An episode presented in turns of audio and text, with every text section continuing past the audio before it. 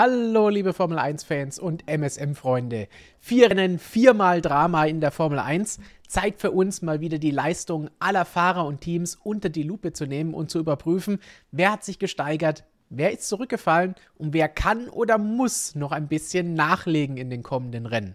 Und dafür habe ich wie gewohnt gleich zwei unserer MSM-Schreiberlinge aus der Redaktion gezerrt. Einmal den Mann, dem Kimi immer bei der Arbeit über die Schulter schaut. Hallo Jonas. Hallo, er schaut mich aber eher an. Der schaut mich genau über der Kamera, steht er. Der hat alles im Blick, der Mann. Heute schaut ihm Schumi über die Schulter. Ja, der schaut mir über die Schulter. einfacher Weltmeister. Ja. Genau, du hast abgegradet auf sieben Weltmeister. Einer von vorne, einer von hinten. Du bist da wirklich von allen Richtungen abgedeckt. Hoffentlich mhm. ist das kein DRS-Train, in dem du da steckst. ja. Da werden wir später vielleicht noch drauf kommen, was das auf sich ja. hatte am Wochenende. Das war der Mann mit Kimi. Und dann haben wir noch den Mann, der von der Rundstrecke wahrscheinlich bald zum Mud Racing wechseln wird. Hallo Christian. Hallo liebe Motorsportmagazin.com Freunde, hallo in die Runde. Ich hoffe, ihr habt gerade nicht so einen lauten Knall gehört wie ich, weil hier ist irgendwie gerade die Hölle los. Hab schon Angst gehabt, dass eine Bombe nebenan eingeschlagen ist. Das ist dann nicht das Mud Racing, was da neben, neben nee. unserem Studio so alles los ist. Da ist hoffentlich aber, kein Mud. Aber ich habe gestern äh, den Firmenwagen mal vom Dreck befreit und ja, so sah das aus. Das andere Bild, wenn du noch zeigst, Stefan, wenn du das zufällig gerade da hast, noch ja. Ähm, also das sind nach 600 Kilometer Autobahn ist das noch vom Auto gekommen gestern beim Saubermachen. Also man kann sich vorstellen, wie das Auto ausgesehen hat. Und so hat es auf dem Parkplatz in Imola ausgesehen, auf dem Mediaparkplatz. Ich bin mal ein bisschen vorgekommen wie so beim Erzberg-Rodeo. Ähm, da wird doch auch immer so ein Startsignal unten gegeben und dann darf jemand nach oben schießen mit Vollgas. Und so war es dann irgendwann auch auf dem Mediaparkplatz in, in der Früh, nachdem am Abend alle stecken geblieben sind, haben sie ein bisschen was aufgeschottert, sind drauf gekommen, ja, wir müssen da was machen, sonst bleiben am nächsten Tag wieder alle stecken. Und dann haben wir aber nur noch einzeln den Parkplatz befahren dürfen. Immer einer mu musste losfahren und Vollgas geben und schauen, ob er durchkommt. Und erst wenn der durch war, dann hat der Mann vorne das Startsignal gegeben, dann durfte der nächste losschießen mit Vollgas und schauen, ob er auf seinem angestammten Parkplatz ankommt. Ich meine, scheint ja in Italien auch normal zu sein. In, in Monza sieht es da ja auch nicht viel anders aus. Weiß nicht, Jonas, warst du da mit dabei oder Flo, als es so die das ein oder andere Eskapade auf dem Media Parking auch dort gegeben hat? Ganz schlimme Jahr war Flo dabei. Ich habe aber nur noch so einen leichten, aber selbst da, als es nur ein bisschen geregnet hat, hat schon gereicht. Also. Aber das war noch gerade so ohne irgendwelche Abschleppaktionen. Aber beim ersten Mal in Monza ähm, wurden wir von einem Quad von einem Formel-2-Team rausgezogen. Ich weiß leider nicht mehr, welches Formel-2-Team das war. In Monza, muss man dazu sagen, gibt es noch ein zusätzliches Problem. Der Parkplatz ist halt mitten in diesem königlichen Park und da sind ganz viele Bäume. Das heißt, du kannst auch nicht richtig viel Schwung nehmen, weil wenn du da Schwung nimmst und auf einmal nicht mehr abbremsen kannst oder die Kurve nicht mehr kriegst, dann hast du ein ganz anderes Problem als stecken bleiben. Dieses, Steck, dieses Problem gibt es zumindest in Imola nicht, denn da parken wir auf einem Fußballfeld. Dieses Fußballfeld war danach, schätze ich mal, nicht mehr zu äh, gebrauchen für die nächsten sieben Jahre. Ähm, aber dafür kann man da ein bisschen Schwung nehmen. Trotzdem, am Abend beim Rausfahren sind alle stecken geblieben. Auch uns hat es erwischt, trotz Firmenwagen-Upgrade. Ist leider kein 4x4. Am nächsten Tag haben dann die Parkplatzbetreiber auf dem Weg zur Strecke auch so Schilder gemacht, nur 4x4 dürfen da parken und so weiter. Aber man muss sagen, Ferrari-Mechaniker sind gerade um die Ecke gekommen und ich habe sie nicht gefragt, habe gerade versucht, wieder so rauszuschaukeln beim Losfahren aus diesem Matsch und dann kamen einfach die Ferrari-Mechaniker angelaufen, mitten in den Matsch rein und haben mich angeschoben und äh, hat dann funktioniert. Hat bei uns keinen Traktor gebraucht, aber sehr, sehr lieb von den Ferrari-Jungs. Vielen lieben Dank noch an der Stelle. Wer böse ist, sagt, aus der Vergangenheit sind sie es ja gewohnt, Autos zu schieben. Aber ich weiß nicht, ob, ob ich da jetzt zu viel hineininterpretieren, das Ganze. Aber ich glaube, vor einigen, vor ein paar Jahren hätten das die Ferrari-Jungs nicht gemacht. Also ich glaube, das ist einfach aktuell auch ein gut funktionierendes Team und das zeigt sich dann auch an solchen Kleinigkeiten.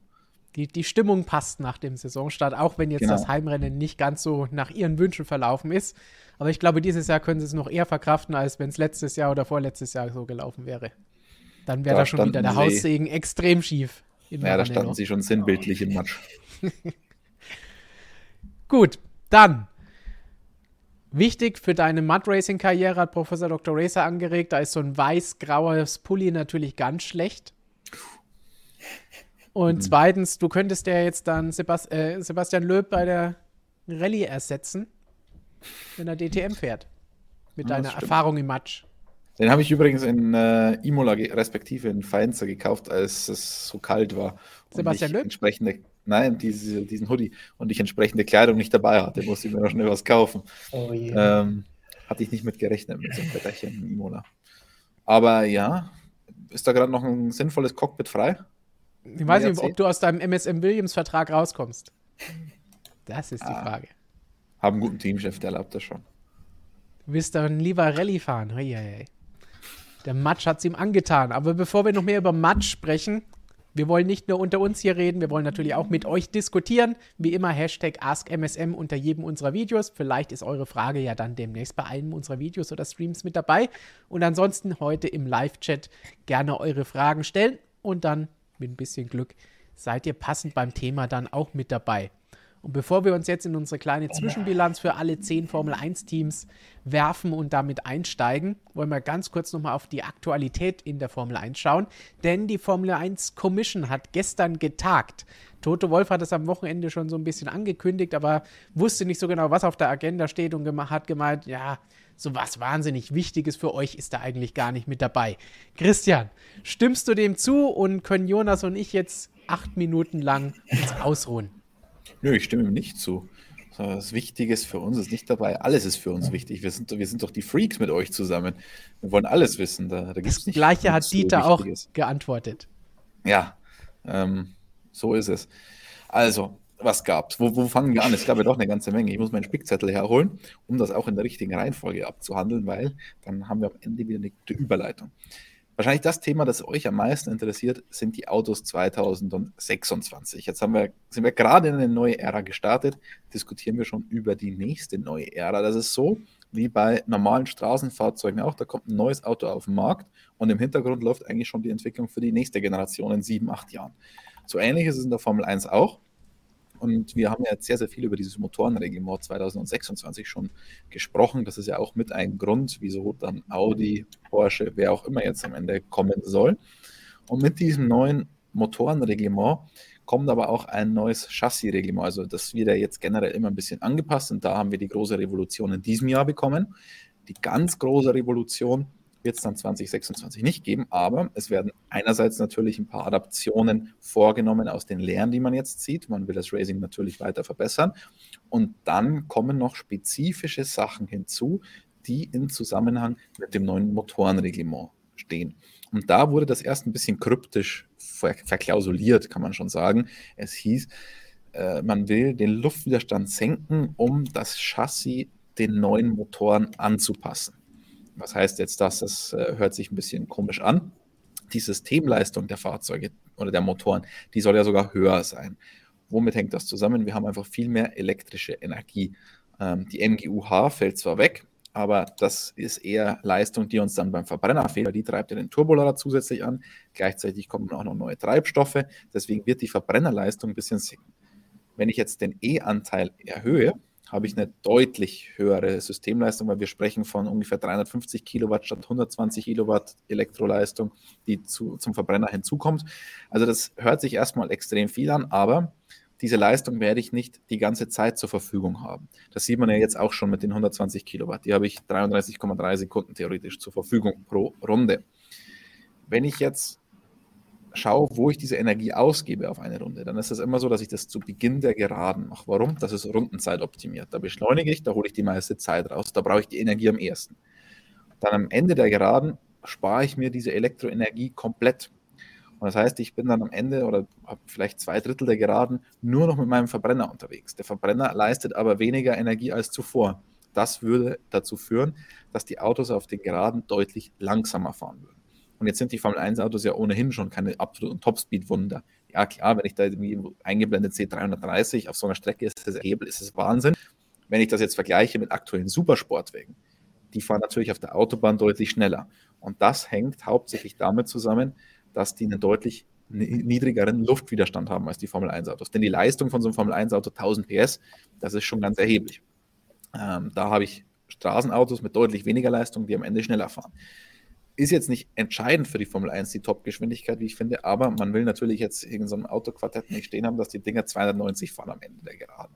Äh, weil da habe ich dann einen BMW M3 oder was auch immer und der fährt mir dann schneller als ein Formel 1 Auto. Deswegen hat man sich gedacht, okay, wenn wir die Elektropower die ganze Zeit deployen würden, dann bräuchte man riesige Akkus, dann wären die Dinger sackschwer und sie sind eh schon so schwer.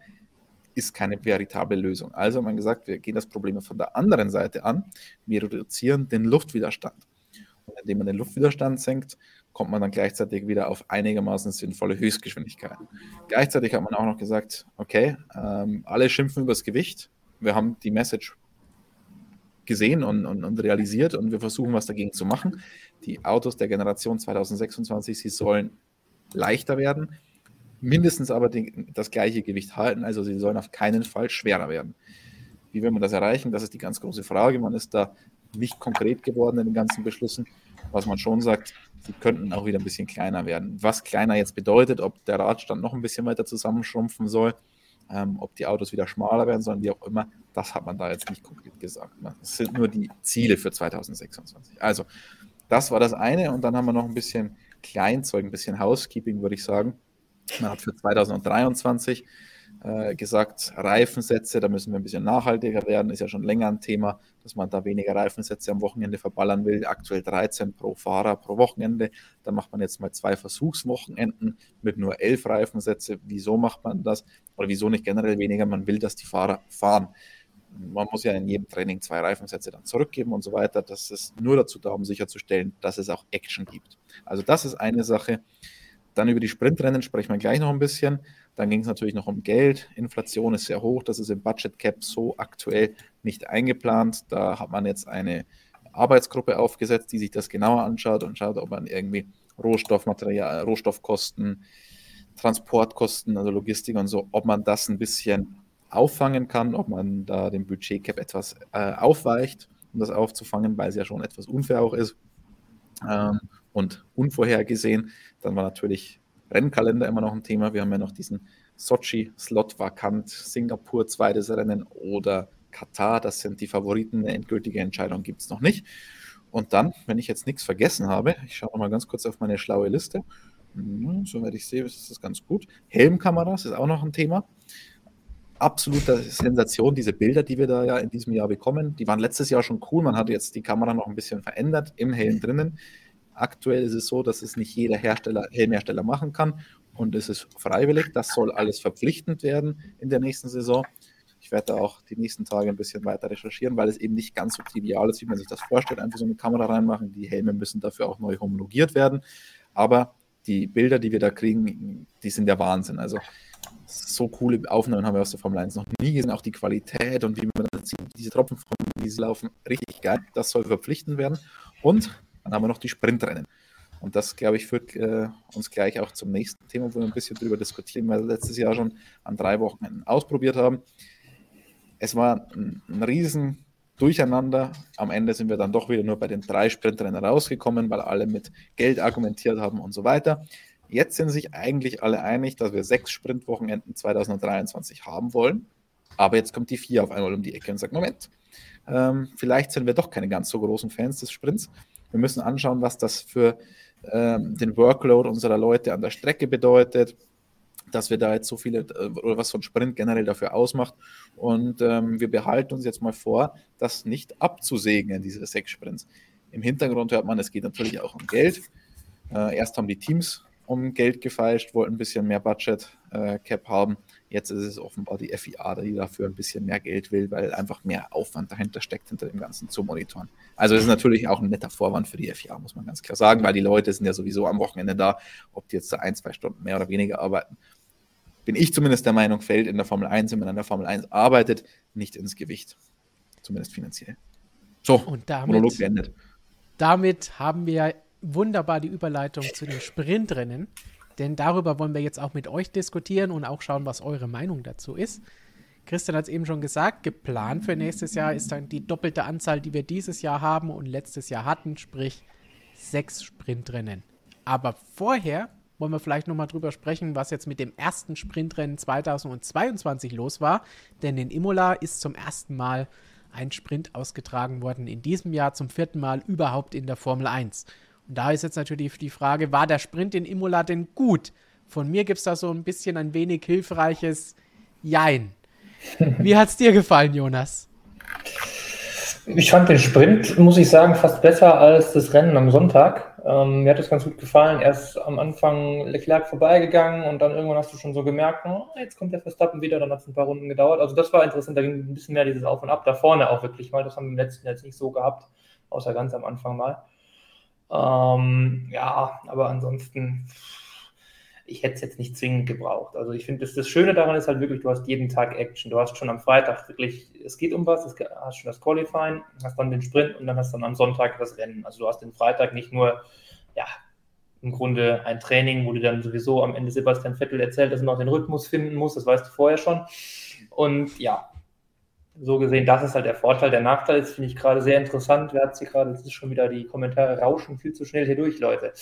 Ähm, irgendwer hat dir gerade angemerkt, dass es halt den Sonntag ein wenig entwertet. Das sagt man immer so, oder haben wir ja auch schon mal so ein bisschen befürchtet, dass man einfach mit der Saat mehr Rennen und man ist nicht mehr so ganz klar, was ist jetzt der Grand Prix und dann fängt man mit diesem komischen Begriff Hauptrennen an und Sprintrennen. Aber ich finde halt wirklich ganz gut äh, den, den Ansatz, den hat hier irgendwer gerade gebracht, nämlich zu sagen, man weiß schon, ähm, wer dann am Sonntag gewinnen wird. Das fand ich ganz interessant. Also du siehst natürlich schon so ein bisschen, fast schon so einen kleinen Anhaltspunkt. Äh, gerade jetzt an diesem Wochenende war es jetzt natürlich dann egal, weil es dann erstmal nass war. Aber so hatte man jetzt schon so den Verdacht. Man hat am Samstag gesehen, oh, äh, der Ferrari hat dann irgendwie dann doch ähm, am Ende des Stints oder schon relativ frühzeitig mit dem Graining so sehr zu kämpfen. Da war dann der Red Bull viel besser. Also da hat man schon gesehen, im Trockenen scheint der Red Bull da besser zu gehen. Natürlich jetzt auch nur auf dem einen Reifen. Aber ja, das war dann auch noch der Soft. Das war halt auch jetzt recht ungewöhnlich, ähm, aber so mh, hm, bei den meisten Rennen könnte ich mir schon vorstellen, dass das ein Problem werden wird, dass man dann wirklich schon, weil es ja auch ein Drittel der Renndistanz, das ist ja schon äh, ein langer Stint im Grunde dann auch am Sonntag und natürlich hat man dann so ein, ein kleines Indiz, viel gemacht werden darf dann natürlich auch nicht mehr. Ja, und ansonsten schließe ich mich noch dem, Kevin Magnussen hat es, glaube ich, geäußert, dem einen Punkt an, dass man dann vielleicht doch die ähm, ja, die Startaufstellung dann ähm, eben von Freitag auch für Sonntag äh, einfach nimmt und nicht das Sprintergebnis entscheidend ist, dass halt mehr riskiert werden kann. Den Punkt finde ich auch noch nicht schlecht, dass die Startaufstellung quasi von Freitag dann für beide Rennen gilt. Macht dann auch statistisch mehr Sinn, da ja dieses Jahr der Polesetter auch der Polesetter wieder ist. Ähm, ja, und dann nicht auf einmal dann der eigentliche Polesetter in der Statistik am Sonntag gar nicht vorne losfährt, was ja jetzt passieren kann durch den Sprint. Ähm, ja, das wären jetzt so die Sachen, die ich dann noch optimieren würde. Und ansonsten was die Quantität angeht, ja, Gott, sechs ist okay, aber äh, mehr würde ich dann auf jeden Fall nicht mehr machen. Christian, wir haben heute Mittag ja eh schon mal ganz kurz über die Sprintrennen gesprochen. Wie hat dir das Sprint in Imola erstmal gefallen, bevor wir zu Lösungsmöglichkeiten kommen? Ich bin insgesamt, muss ich trotzdem sagen, kein großer Sprint-Fan. oder ich, ich, ich formuliere es anders. Ich bin kein Fan von Sprint-Wochenenden.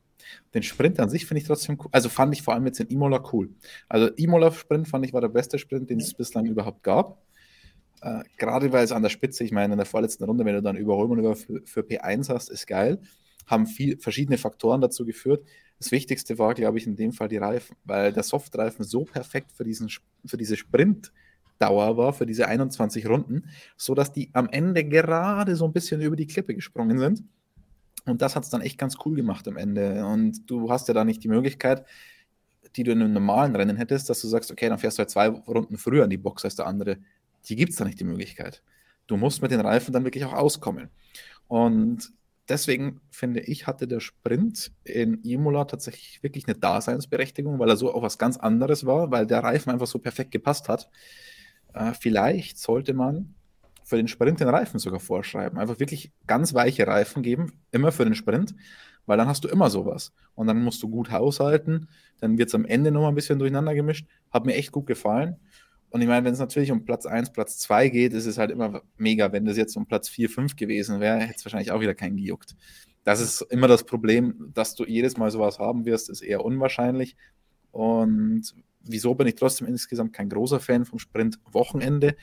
Wenn mir dieser Aufbau fehlt. Weil ich bin schon ein bisschen in die Jahre gekommen, ich bin einfach damit aufgewachsen. Freitag Training, Samstag Qualifying, Sonntag Rennen.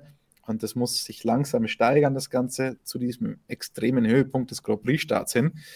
Und irgendwie äh, packe ich das nicht. Also ich glaube, für die Jüngeren ist es weniger ein Problem, aber ich bin da irgendwie schon so eingefahren in dem ganzen System, dass es bei mir irgendwie nicht, nicht so richtig Klick gemacht haben. Weder am Freitag bei der Qualifikation habe ich nicht das Gefühl, geil, jetzt geht es um die Startplätze, noch habe ich dann am Samstag das Gefühl, oh, jetzt ist gleich ein Rennstart oder so. Es ist irgendwie komisch. Geht es dir auch so, Stefan? Wenn du jetzt von den Jüngeren sprichst, meinst du damit den Vergleich, dass der Sprint sowas wie das TikTok der Formel 1 ist? Alles kurz. Ja, und äh, wenn man ein gewisses Alter erreicht hat, dann ist es einfach nichts mehr für einen oder blickt man das nicht mehr richtig. Kann, kann man eigentlich Eintrittskarten für einen Sprint nur in Kryptowährung kaufen? Äh, als NFT kannst du bestimmt jeden Sprint kaufen. Aber Stefan, wie hat es dir gefallen? Jetzt raus mit der Sprache. Diesmal muss ich sagen, ich bin ja der Qualifying-Anhänger, haben wir ja schon oft drüber gesprochen und habe immer gesagt, Qualifying, das ist richtig gut, wenn es am Ende spannend ist, wenn drei, vier Fahrer innerhalb von ein paar Sekunden über die Linie kommen, dann hat man diese Spannung, diesen Spannungsaufbau innerhalb der Session, aber auch fürs Wochenende. Diesmal war dieser Schlagabtausch leider nicht gegeben, deswegen war der Sprint diesmal deutlich besser als das Qualifying am Freitag, weil mit fünf roten Flaggen und die letzte rote Flagge am Ende, sodass da auch nichts mehr ging, Spezialfall, aber da war der Sprint besser. Insgesamt, wie du schon gesagt hast, der Reifenabbau war das Entscheidende. Und das Zweite neben dem Reifenabbau war, dass einige Autos einfach weiter hinten gestartet sind, als sie normalerweise starten. Das heißt, es mussten sich einige nach vorne kämpfen, so ähnlich wie wir es letztes Jahr in Interlagos hatten, als Hamilton diese große Aufholjagd gezeigt hat aber so richtige Überholmanöver, oder sagen wir es anders, es waren Überholmanöver, aber keine Zweikämpfe, weil er einfach vorbeigefahren ist. Und so ein bisschen war das jetzt diesmal auch so. Deswegen Reifenabbau hat hier vorne die Action bestimmt. Im Feld mittendrin haben die Aufholjagden daher gerührt, dass irgendjemand am Freitag einen Fehler gemacht hatte oder Pech hatte. Insgesamt bin ich immer noch zwiegespalten weil eigentlich ist nur durch besondere Umstände, durch diese beiden Punkte irgendetwas passiert, sonst wäre in diesem Rennen auch nichts passiert. Deswegen stelle ich mir eigentlich eher eine andere Frage, aber erstmal deine Zwischenfrage. Aber fandest du wirklich, dass es so viele krasse Aufholjagden gab von Out of Position? Ich hätte es bei den Mercedes so ein bisschen erwartet, aber die haben es halt einfach nicht gezeigt dann. Weder im Sprint noch im richtigen Rennen. Okay, Russell ein bisschen ausgenommen, wobei das ja jetzt auch nicht so war, dass der einen nach dem anderen vorbeigeflogen ist. Also ich fand das jetzt irgendwie gar nicht so. Ja, es gab den Sainz halt, der ist von der 10 ja. auf die 4 gefahren ja. und der Perez von der 6 auf die 3. Das waren die beiden genau. jetzt. Also ich meine, das ist ja jetzt also ist okay. Also da fand ich aber in dem Fall auch jetzt im letzten Jahr sogar, was das angeht, besser wie jetzt Alonso in Silverstone da in der Startrunde mal richtig Gas gegeben hat, als dann unterschiedliche Reifenmischungen waren. Aber das ist natürlich dann auch ein kurzes Vergnügen. Also dann hast ja. du ein paar Runden Spaß. Das ist natürlich auch nicht so viel. Aber Oder generell sind die aber auch sehr abhängig von einfach irgendwelchen Zufälligkeiten. Einfach, dass halt einfach mal jemand hinten startet. Ja, toll, dann ist ja jetzt gerade der Sprint zufällig da, dann bringt es halt was, aber wie du schon sagst, oft ist es dann auch wirklich einfach nur ein Vorbeifahren, weil dann sowieso, ja, dann doch noch die Überlegenheit zu groß ist, dann der einzelnen Top-Teams in dem Moment, dann bringt es jetzt auch nicht so viel, dass es das jetzt irgendwie das, das tolle Racing wäre. Und es macht dann gleichzeitig auch noch das Rennen langweiliger, weil derjenige, der sich sonst im Rennen vorkämpfen müsste, schon im Sprint nach vorne gekommen ist. Ja, das ist ein ganz witziger Punkt, weil wenn du eine normale Qualifikation hast, dann ist der Sprint aber wieder eine Möglichkeit, das Feld ein bisschen durcheinander zu bringen. Das war ja die Argumentation der Formel 1 letztes Jahr in Monza, als es diesen McLaren-Doppelsieg gab, dieses äh, kuriose Resultat, mit dem eigentlich niemand gerechnet hätte. Da hat man uns dann erklärt, ja, ohne Sprint wäre das nie passiert, weil im Sprint war es dann überhaupt so, dass am Start da ähm, der eine verloren hat. Ich weiß, Hamilton hatte so einen schlechten Start, glaube ich, wenn ich mich recht erinnere. Und so und so. Und ohne den Sprint hätten wir das gar nicht gehabt in Monza. Ja, aber andererseits hätte dann der Sprint jetzt in Imola am Samstag auch nicht das Feld wie normal sortiert. Also das ist irgendwie ein Geben und Nehmen. Ich glaube, das kann man so pauschal auch nicht sagen. Na, da wird man immer von abhängig sein und wie man es macht, ist es dann falsch oder passiert genau das Gegenteil. Das lässt sich nicht vorhersagen. Aber eine Sache kann man bestimmen, gerade wenn man es nicht überall macht. Und das ist das, was ich dir heute schon mal gesagt habe. So ein bisschen stellt sich mir die Frage, wie werden eigentlich die Rennen ausgewählt, wo dieser Sprint stattfindet? Letztes Jahr hatten wir Silverstone, Monza und Interlagos. Dieses Jahr Imola, Spielberg und nochmal Interlagos. Interlagos können wir dann so ein bisschen sehen, vielleicht wiederholend gleiche Strecke, andere Bedingungen oder je, nicht jemand, der sich von hinten nach vorne kämpfen muss. Mal schauen, ob es dann spannender oder weniger spannend ist oder wie das Ganze dann ausgeht. Aber insgesamt Interlagos und Imola war jeweils diese Aufholjagden da oder die abbauenden Reifen, die ein bisschen die Spannung verursacht haben. Aber insgesamt, Imola ist jetzt nicht unbedingt die, die Strecke, wo man sagt, die ist wahnsinnig überholfreundlich. Das heißt, man hat immer vorher gesagt, ja, in Monaco macht es keinen Sinn, weil da kann ja keiner überholen. Aber ist das denn in Imola besser? Haben wir das am Sonntag? Hat Lewis Hamilton das besser gesehen? Also so ein bisschen stelle ich mir die Frage, warum wählt man so eine Strecke dafür aus? Weil am Geld kann es nicht liegen. Wenn sie in Abu Dhabi, in Bahrain oder sonst wo in Saudi-Arabien das machen würden, sage ich ja, okay, da hat nochmal jemand einen Stapel Geldscheine auf den Tisch gelegt, deswegen haben sie auch den Sprint bekommen, weil sie den haben wollten. Aber das war ja in Imola nicht der Fall. Wie kommt man auf diese Rennen, wo jetzt diese Sprints stattfinden? Warum versucht man da nicht Strecken zu nehmen, wo man sieht, da kann man überholen? Und wir hatten jetzt am Anfang Rennen, bei denen man überholen konnte wo auch ein Sprint spannender hätte sein können als das jetzt. Ja, da, da gibt es aber mehrere Faktoren. Also zum einen ist Stefano Domenicali weder in Saudi-Arabien noch in Bahrain geboren, sondern in, in Imola. Ähm, vielleicht spielt das auch eine ganz, ganz, äh, eine ganz, ganz kleine Rolle. Aber nein, das ist tatsächlich nicht ganz einfach, weil jeder Promoter natürlich jetzt einen Sprint haben will. Warum ist ganz klar, ich meine, du kannst mehr Tickets verkaufen. Auch, die, auch am Freitag war ja Imola trotz des extrem schlechten Wetters ganz gut besucht, über 30.000 schon. Da kannst du auch für ein Freitagsticket schon einigermaßen Geld verlangen. Ähm, also das heißt, die Promoter wollen das unbedingt. Jetzt äh, hast, bist du schon mit der Geldkeule gekommen. Ja, okay, dann hätten wir die Geldkeule, dann hätten wir äh, Bahrain, dann hätten wir Saudi-Arabien und dann hätten wir Abu Dhabi, vielleicht noch, keine Ahnung, Baku oder was auch immer noch. Aber dann hätten wir die drei jetzt, sagen wir mal, gehabt, dann haben wir Rennen 1, Rennen 2 und Rennen 23. Macht auch wenig Sinn. Bahrain hätte sehr, sehr gerne so einen Sprint auch gehabt und hätte auch richtig Geld auf den Tisch gelegt dafür. Aber man wollte nicht am ersten Rennwochenende einer komplett neuen Ära gleich mit einem Sprint starten. Also deswegen an der Stelle nicht. Auch die Strecke würde sich dafür, glaube ich, sehr, sehr gut anbieten. Aber was will man jetzt Bahrain noch alles geben? Testfahrten, äh, Saisonauftakt, dann noch einen Sprint hinterher. Vielleicht macht man in Zukunft auch noch alle Fahrzeugpräsentationen da oder was auch immer. Also, wir fahren nur noch da. Ja, äh, wettertechnisch äh, würde ich das begrüßen. Bin ich, da bin ich noch nie im Schlamm stecken geblieben.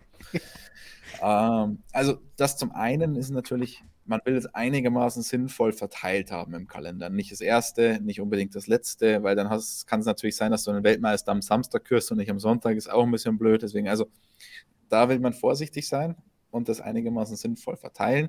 Dann schaut man sich an, welche Strecken sind unterschiedlich. Man will ja auch Rückschlüsse daraus ziehen können. Wir sind jetzt eigentlich immer noch so ein bisschen im, im Probieren des Ganzen.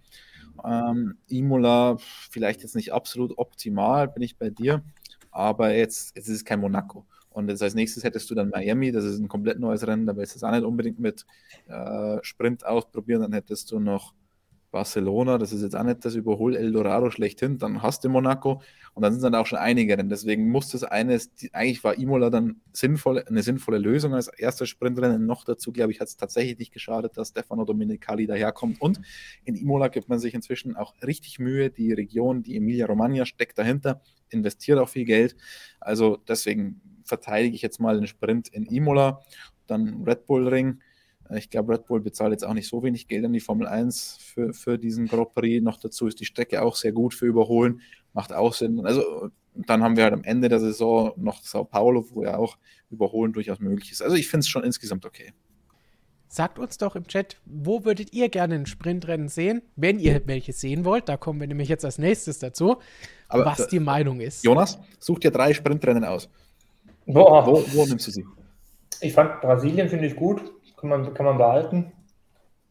Ja, danke für den Kalender, der hilft mir jetzt. Ähm, Kanada würde ich noch nehmen. Wir haben zu viele Rennen, die passen nicht alle auf einen Kanada Bildschirm. wurde ja auch mal, war ja auch mal diskutiert. Ähm, würde ich aber tatsächlich auch nehmen. Und ähm, ja. Mir reichen eigentlich zwei. ähm, ach, was können wir noch nehmen? Im Chat führt gerade Hockenheim. Ja, sehr, sehr gut, ja ja, ich weiß nicht, vielleicht noch äh, Japan, dann wird es richtig verrückt. Suzuka, Kanada, Spa. Das, das würde, glaube ich, übel ändern. Aber ja, ja Spa wäre auch noch okay. Ja. Aber das wäre, glaube ich, ein bisschen unspektakulär irgendwie für die Zuschauer. Sprint, was ist das dann? Zehn Runden? Elf Runden? Naja, ein bisschen mehr noch, aber das wäre, glaube ich, nicht so gut. Dann komme ich mir vor, als würde ich gerade irgendwie F1 am, am PC oder an der Konsole zocken. Also dauert Viertel Den Spar war dann immer ruckzuck fertig, ja. Nee, nee, Bar lass machen. Baku, Spielberg, ja. Monza, ein weiterer Vorschlag. Austin, Baku, Sanford, Suzuka. Ich gebe Nordschleife. ein bisschen zu bedenken, dass zum Beispiel Kanada, da wird ja immer drüber gestritten, ob man da jetzt gut überholen kann oder nicht. Lewis Hamilton, wenn er mal eine schlechte Startposition hat, erzählt, erzählt er uns immer und rechnet uns vor, dass man da so schlecht überholen kann. Das finde ich in Kanada eigentlich noch nie, war noch nie der Fall, dass man da wirklich schlecht überholt hat. Ähm, aber ich glaube zum Beispiel, dass Kanada eine Katastrophe ist mit den neuen Autos, wo du weniger Windschatten hast. Und wenn du dann so einen DRS-Train hast, dann viel Spaß. Also, oder Monza ja, zum Beispiel, glaube ich, wird da auch eine absolute Katastrophe mit einem DRS-Train. Mm, also da bin ich mal gespannt. Das sind die neuen Autos einfach nicht optimal für solche Windschattenduelle. Wie auch in Spielberg kann ich mir auch vorstellen, dass es nicht so optimal wird. Dann schauen wir doch mal, was ihr uns gesagt habt, wie viele Rennen ihr wollt. Ihr könnt noch abstimmen bei uns auf dem YouTube-Kanal in der Community Card. Dann findet ihr hier diese Frage, wie viele Sprintrennen hältst du pro Formel 1-Saison für gut? Knapp 10.000 von euch haben schon mitgemacht. Vielen Dank dafür.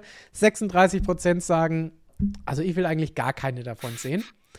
34 Prozent, fast nochmal genauso viel, sagen drei wie dieses Jahr und wie letztes Jahr, das ist in Ordnung. 20 Prozent sagen sechs Rennen, wie es jetzt für nächstes Jahr geplant ist, finde ich gut. Und ausgeglichen, jeweils 5 Prozent sind äh, für die Hälfte der Rennen, das könnten wir uns schon gut vorstellen, das sind dann über 10. Und 5 Prozent sagen auch, an jedem Rennwochenende, ich will immer Sprint haben. Überrascht euch das? Wo würdet ihr euch einordnen? Ja, ich würde mich, glaube ich, boah ja, entweder bei drei als, als nötiges Übel oder bei keine gefällt mir gar nicht. Also irgendwo dazwischen. Also auf jeden also drei, ich habe gerade gesagt, sechs können sie von mir aus irgendwie machen, aber an für sich drei reichen mir wirklich. Also ähm, mehr braucht es nicht sein. Ich meine, ich war ja noch nie ein Fan davon. Von Anfang an habe ich gesagt, dass die Rennwochenenden eigentlich alle identisch aufgebaut sein sollten. Jetzt habe ich mich gerade mal so dran gewöhnt, aber ja. ich würde mich mit den 36 Prozent gut anfreunden können. Ich meine, insgesamt spricht es natürlich schon eine deutliche Sprache bei den, bei den Formel 1 Hardcore-Fans, weil das seid ja. ihr ja, die da zuschauen und die da abstimmen. Wenn da 70 Prozent sagen 0 bis 3, ja. ist das schon eine deutliche Sprache. Wenn ich jetzt die ganz normalen Leute da draußen frage, da sieht das komplett anders aus. Die interessiert dieses FP1 und FP2 einfach nicht. Die wollen, wenn die den Qualifying Freitag haben, dann sind sie glücklicher. Das ist natürlich immer das riesige Problem. Was macht man? Macht's man macht man es den, den Freaks recht oder wenn man einfach das größtmögliche Publikum? Und da ich mich zu den Freaks zähle, uns auch noch mehr Arbeit für mich bedeutet, würde ich mich dann eher auch bei den 36 Prozent sehen. Du magst den Freitag sowieso schon nicht und jetzt mit dem Qualifying ist es nicht besser geworden, sagen wir es mal so. Du musst aber sagen, ich mag den Freitag nicht, also nicht weil Training und so unter normalen Nein. Umständen, sondern wegen dieser irrsinnigen Pressekonferenz, die da jetzt noch zwei Stunden lang davor ist. Da ist Max Verstappen ja. ganz dieser Meinung. Hoffentlich kann er sich da mehr Gehör verschaffen, als wir das irgendwie könnten. Und das ist, wir sind ja auch, wir spiegeln das perfekt wieder, diese Freaks. Also wir haben am Freitag immer eine Trainingsanalyse, die fällt natürlich am Sprintwochenende komplett flach. Was, was will ich da groß analysieren? Ähm, also das heißt, für uns ist es langweiliger, weil wir nicht so coolen Content vorbereiten können für euch. Äh, noch dazu spricht nach dem Qualifying ja niemand zu uns. Es ist nicht so wie sonst nach dem Qualifying, wo es dann eine Pressekonferenz gibt. Nö, gibt es nicht. Es gibt gar keine Medienrunden. Das macht es für uns auch nicht leichter, da wirklich was Spannendes daraus zu ziehen. Und nee, deswegen ist es arbeitstechnisch auch nicht besonders gut für uns. Aber wie wir am Freitag schon festgestellt haben, dadurch waren die ganzen roten Flaggen kein Problem, weil es wurden keine Sessions verschoben. keine Medienrunden dem zum Opfer gefallen, weil es die eh schon nicht gab. So, wir haben noch ein paar Fragen von euch passend zu diesem Sprint-Thema, bevor wir uns dann gleich auf die Teams stürzen.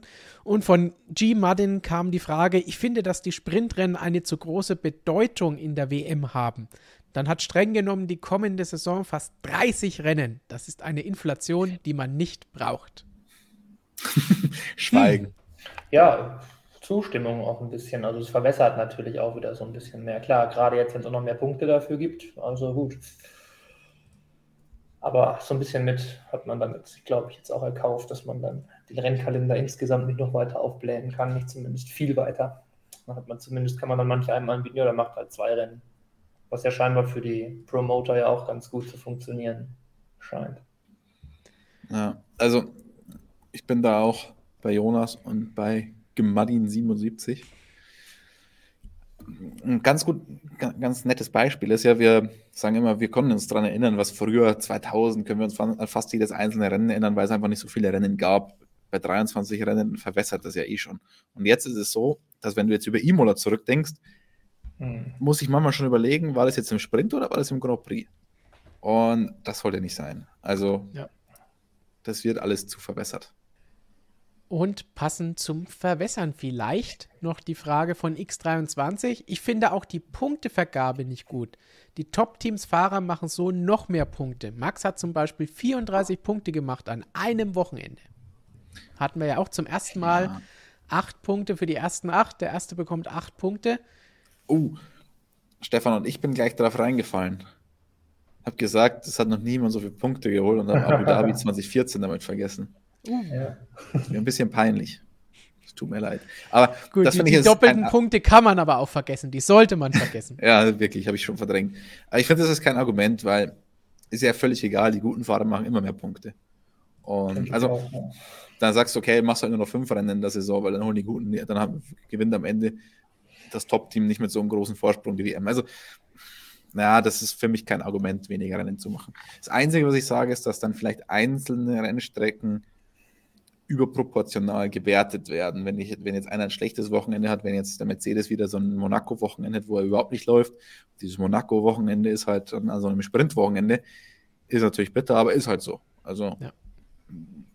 dann, dann muss man aber auch sagen, man muss es davor wissen, welche diese Wochenenden sind, weil die Teams entwickeln ihre Fahrzeuge ja so, dass die im Mittel über die Saison am stärksten sind wenn dann jetzt irgendwie eine gewisse Charakteristik bei den Sprintrennen heraussticht, vielleicht ist, ist, es dann von der Gewichtung her ein bisschen mehr bei der Fahrzeugentwicklung wieder mit drinnen. Auf jeden Fall, wenn es mehr werden. Wenn wir dann wirklich so zur Hälfte kommen und es zehn oder mehr sind, dann muss man das, denke ich, da auf jeden Fall mit berücksichtigen. Und dann ist wirklich die Frage, ob das wirklich so der Sinn des Ganzen sein soll, dass dann alle nur noch auf die Sprintrennen schauen, um da mehr Punkte zu holen. Also es ist, es ist einerseits interessant, sagen wir ja auch immer, wenn es verschiedene taktische Überlegungen gibt und Strategien mit reinkommt. Das finden wir ja grundsätzlich eigentlich gut. Aber andererseits kann es manchmal auch ein bisschen zu viel sein. Aber ich glaube, bevor wir noch zu viel über Sprintrennen sprechen, wechseln wir jetzt einfach mal zu den nächsten Teams. Denn da haben wir noch zehn Stück, die wir durchgehen müssen und sollten mal mit dem ersten anfangen. Und das sind die zwei lustigen Gesellen hier. Und da sprechen wir über Williams. Einen Punkt haben sie bislang geholt. Das war Alex Albin in Australien. In Imola gab es nur ein bisschen Feuer an der Hinterachse für ihn. Und ansonsten, das Auto hat viel an Farbe verloren, allerdings nicht, weil es abgekratzt, vielleicht schon, es abgekratzt wurde, aller Silberpfeil-Legende. Insgesamt, Christian Williams, dir gefällt das Auto grundsätzlich so vom Aussehen her ja am besten, aber von der Formkurve her würde ich fast sagen, waren sie relativ gleichbleibend, so am Ende des Feldes. Ja, aber als ich diese Aussage getätigt habe, dass mir das Auto gefällt, war der Williams ja auch noch blau. Äh, jetzt ist er ja schon fast überwiegend schwarz, aber das ist ja, ja, was, was wir an allen Autos sehen. Überall, wo man es nur kann, versucht man jetzt einfach Lack zu sparen, um einfach Gewicht einzusparen. Das ist schon irgendwie eine coole Entwicklung und auch cool, dass man das so offensichtlich sieht, weil sonst Gewichtsersparnis sieht man ja sonst fast nicht. Ja? Beim Red Bull sieht man auch noch ein bisschen was, kommen wir später noch zu. Ja, Williams. Ähm, ich habe mich in, ich weiß gar nicht mehr, was Bahrain oder was, Saudi-Arabien, mal mit Jost Capito ein bisschen unterhalten und war relativ pessimistisch insgesamt, weil die Performance halt nicht gepasst hat oder immer noch nicht passt. Und er meinte, naja, wieso so negativ? Man muss auch sehen, wo wir herkommen.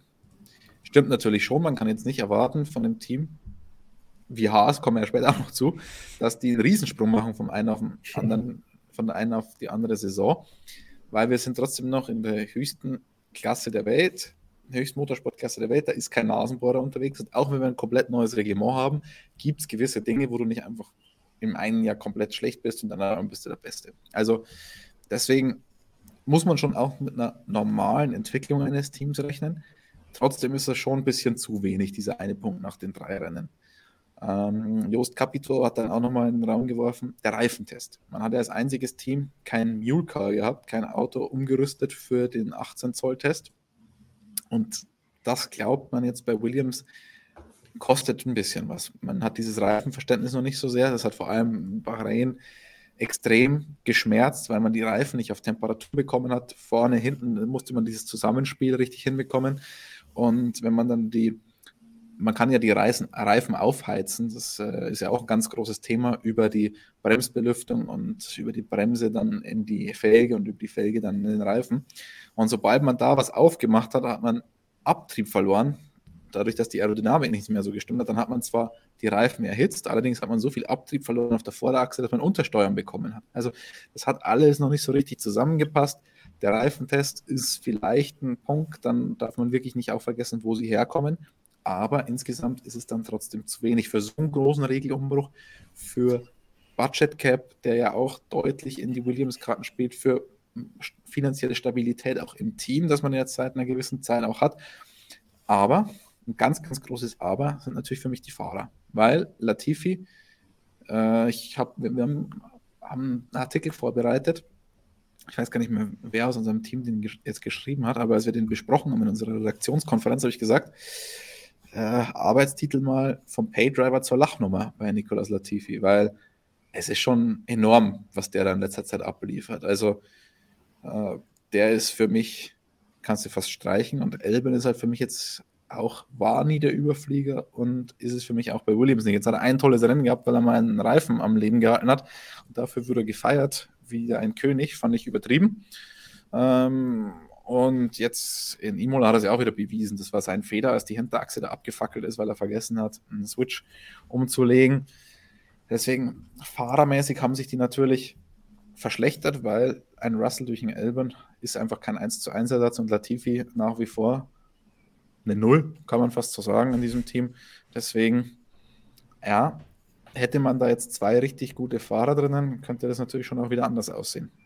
Jonas Williams, bislang, wir haben ja schon öfter mal nach jedem der beiden Tests und auch nach dem Saisonauftakt alle Teams durchgesprochen. Hier bislang haben wir mal gesagt, okay, für die sieht es eigentlich am schwärzesten aus. Mhm. Hat sie nie viel gebessert aus deiner Sicht, oder? Ja, wenn wir das Auto anschauen, ist es noch ein bisschen schwärzer geworden durchs Carbon. Hat sich angepasst sonst, an die Situation. ja, genau, das ist auch flexibel, ja.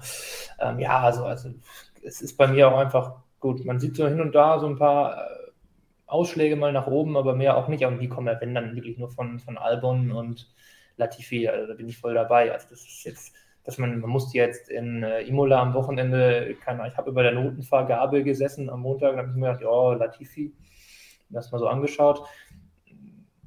Dann gab es die vier, habe ich gedacht, ach ja, mal eine gute Note für Latifi. Ja?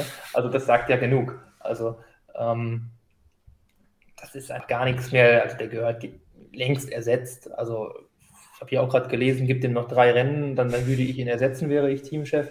Bin ich dabei. Also an für sich weiß man aber jetzt schon, äh, wie der Duracell-Hase läuft.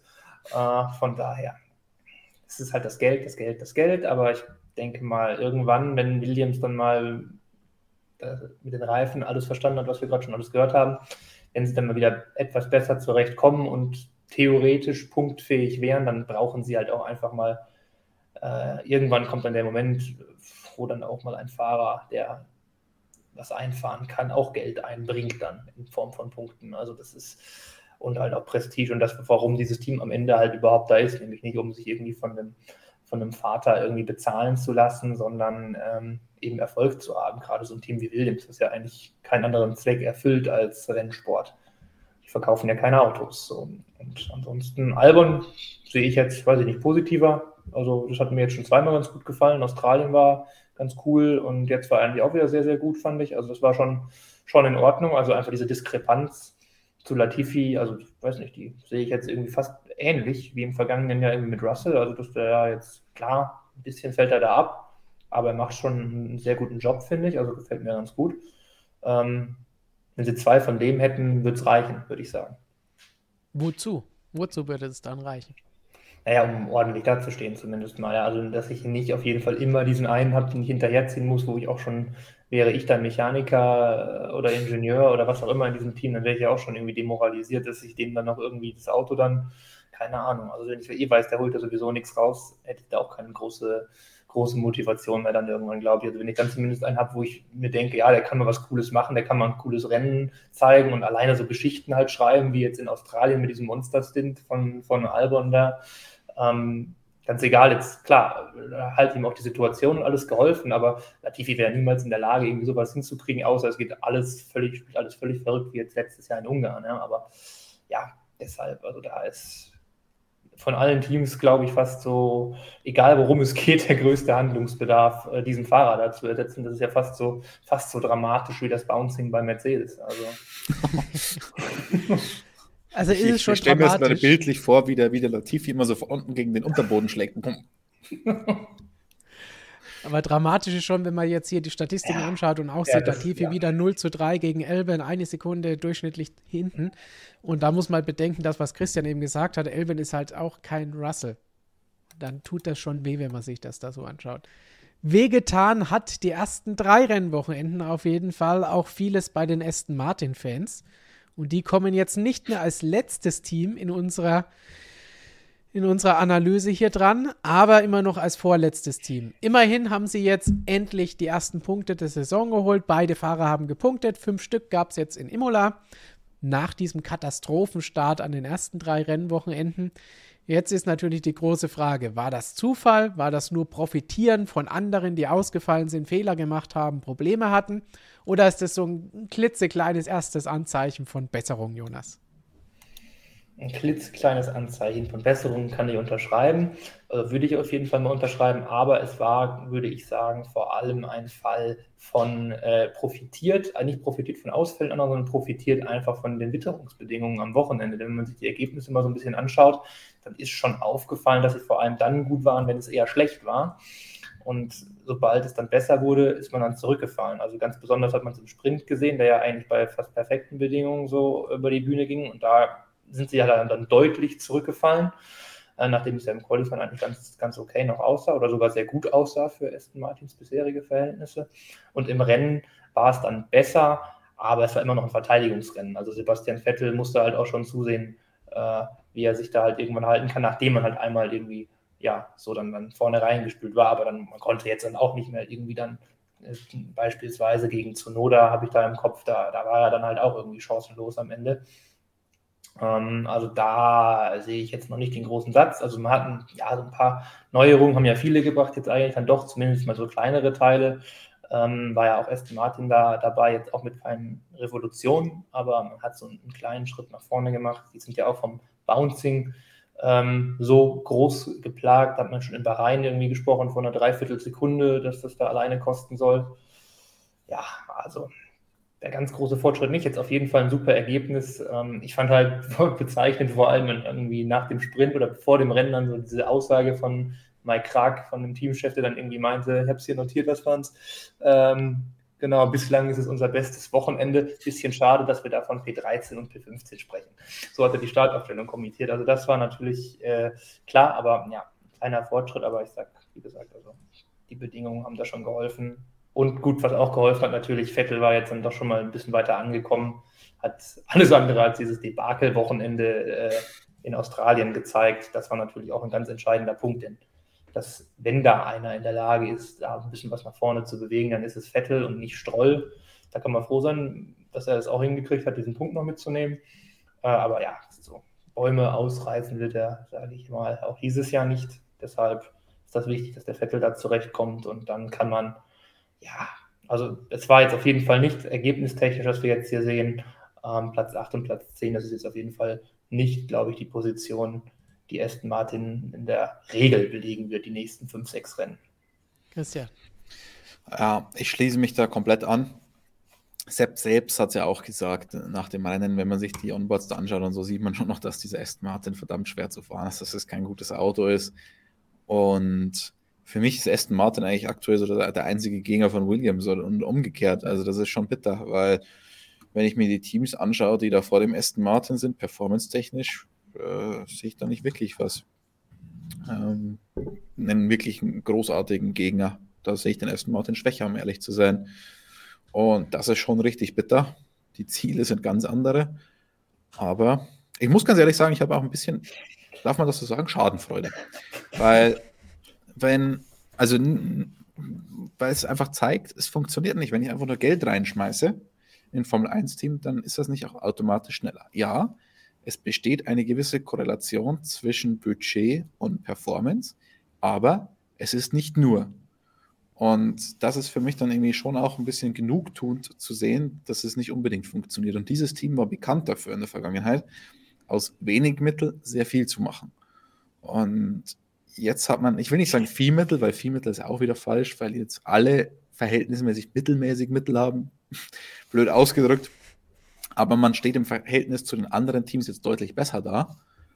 Finanziell steht aber sportlich schlechter da. Und äh, das, glaube ich, hängt sehr, sehr stark damit zusammen, wie dieses Team geleitet wird. Nicht unbedingt jetzt der Teamchef, Mike Krack, der, der ist eh noch nicht lang genug da, um da jetzt wirklich einen Einfluss zu haben. Aber ich glaube, dass Lawrence Stroll diesem Team nicht gut getan hat. Da haben wir ja auch schon öfter drüber gesprochen, dass, dass da der Einfluss ein bisschen zu groß ist und überall eingemischt wird und dass so die Formel 1 einfach nicht funktioniert. Er ist ein super Geschäftsmann, er hat Erfolg auf dieser Schiene gehabt, aber Formel 1 ist doch mal eine ganz andere Geschichte. Vor allen Dingen, wenn es dann um die Technik geht, um den sportlichen Teil geht. Und da mangelt es bei Aston Martin jetzt definitiv schon im zweiten Jahr. Und Christian hat es ja eben gesagt, wenn man bedenkt, was Jordan, was Racing Point die letzten Jahre da erreicht hat, obwohl sie teilweise kurz vor dem Ende waren, dann ist das, was da jetzt passiert, einfach ja, entweder traurig oder, wie du sagst, äh, zur Schadenfreude an, antreibend. Ja, ich meine, du sagst schon, die waren kurz vor der Pleite. Die Mitarbeiter haben da ihr Letztes gegeben, einfach nur um ein gutes Ergebnis zu liefern. Die wurden teilweise nicht bezahlt und haben alles gegeben. Und ich glaube nicht, dass jetzt jeder Einzelne so motiviert ist wie damals. Das glaube ich nicht, weil zum einen der Führungsstil, glaube ich, sehr gewöhnungsbedürftig ist von dem, was man hört. Ich habe es selber noch nicht erlebt, muss ich auch dazu sagen, aber von dem, was man aus dem Hintergrund auch so hört, ist der Führungsstil schon eigenwillig von Lawrence Stroll. Und die Tatsache, dass da jetzt äh, hochkarätige Einkäufe dazu kommen, macht natürlich auch was mit dem Team. Was macht das mit dir, wenn du zehn Jahre lang oder länger alles gegeben hast für, für das Team? egal welche Umstände, du hast immer alles gegeben. Und dann ist auf einmal Geld da und dann wird eingekauft und die werden vor dir hingesetzt oder was auch immer. Ich glaube, das macht schon was mit der Motivation.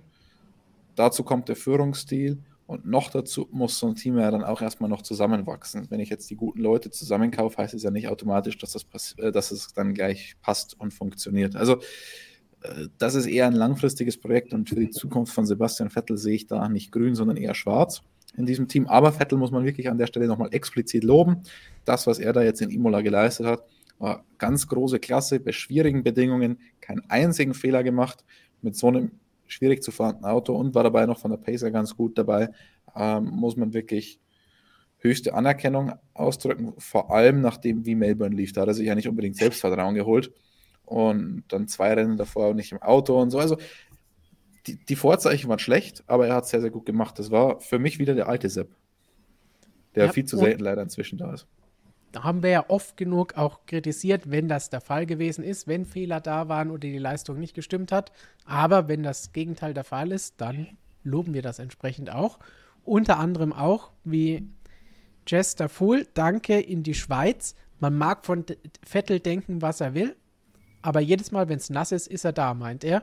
Und das passt noch so ein bisschen dazu. Schwierige Bedingungen und Vettel konnte aus dem Auto mehr rausholen, als man eigentlich denkt, dass drin steckt. Ja, und ich glaube, es liegt aber auch mit daran, dass er das Bedingungen sind, wo er dann auch weiß, dass er dann vielleicht den Unterschied mehr machen kann, weil wenn er eh schon weiß, mit der Möhre, haben es gerade ja gesagt schon, ne? also wenn er eh nur gegen Williams kämpft, um, um die rote Laterne hinten, um sie abzuwehren, besser gesagt, dann wird er da auch nicht mehr die allergrößte Motivation haben und das allerletzte geben wollen. Ich meine, Sebastian Vettel mit nicht so tollen Autos war in seiner Karriere schon immer etwas schwieriger. 2014 da die, die teaminterne Niederlage gegen Ricardo, denke ich mal, für alle, die hier zuschauen, mega überraschend gekommen.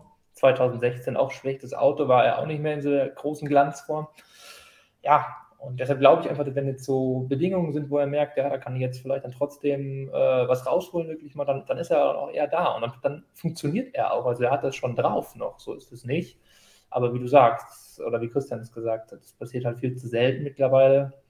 Zum Teil wahrscheinlich auch, ja, weil eben das mit Material ihn irgendwie mental nicht in die Position bringt, in der er dann eben überhaupt ja, funktionieren kann und vielleicht will. Ja, wahrscheinlich er kann. Er ist halt scheinbar einfach so. Äh, wollen würde er wahrscheinlich schon, aber irgendwie funktioniert der Sebastian Vettel einfach so. Jetzt kommt ein, ein ja. schöner Kommentar, den würde ich gerne mal jetzt zeigen. Vettel sagt jedes Mal, dass er voll motiviert ist. Woher willst du wissen, dass er es nicht ist? Also, wenn mir ein Sportler erzählt, dass er voll motiviert ist, dann ist es sowas wie wenn er mir sagt, hallo. Also es ist eine Selbstverständlichkeit. Ich habe noch nie einen Sportler gesehen, der sich hingestellt hat und gesagt hat, boah, weißt du was, das Auto ist nicht so gut, die Strecke gefällt mir eigentlich auch nicht, eigentlich habe ich keinen Bock hier zu fahren dieses Wochenende. Also nein, wenn jemand mir erzählt, dass er motiviert ist, dann ist das Quatsch. Also, ja. und da muss man auch sagen, wir sehen und hören die Jungs jedes Wochenende und hören nicht nur die Aussagen, die ihr draußen vom Fernseher teilweise auch vorgespielt bekommt. Wir hören noch viel mehr. Wobei manchmal manche Fahrer reden inzwischen so wenig, da hören wir dann auch nicht mehr so viel mehr, aber ähm, das können wir dann, glaube ich, teilweise schon auch ganz gut beurteilen, wie die Motivation da gerade ist. Also natürlich können wir nie in den Kopf reinschauen, aber und wenn jemand sagt, er ist motiviert, heißt das noch absolut überhaupt nichts. Also das ist wie ein Hallo.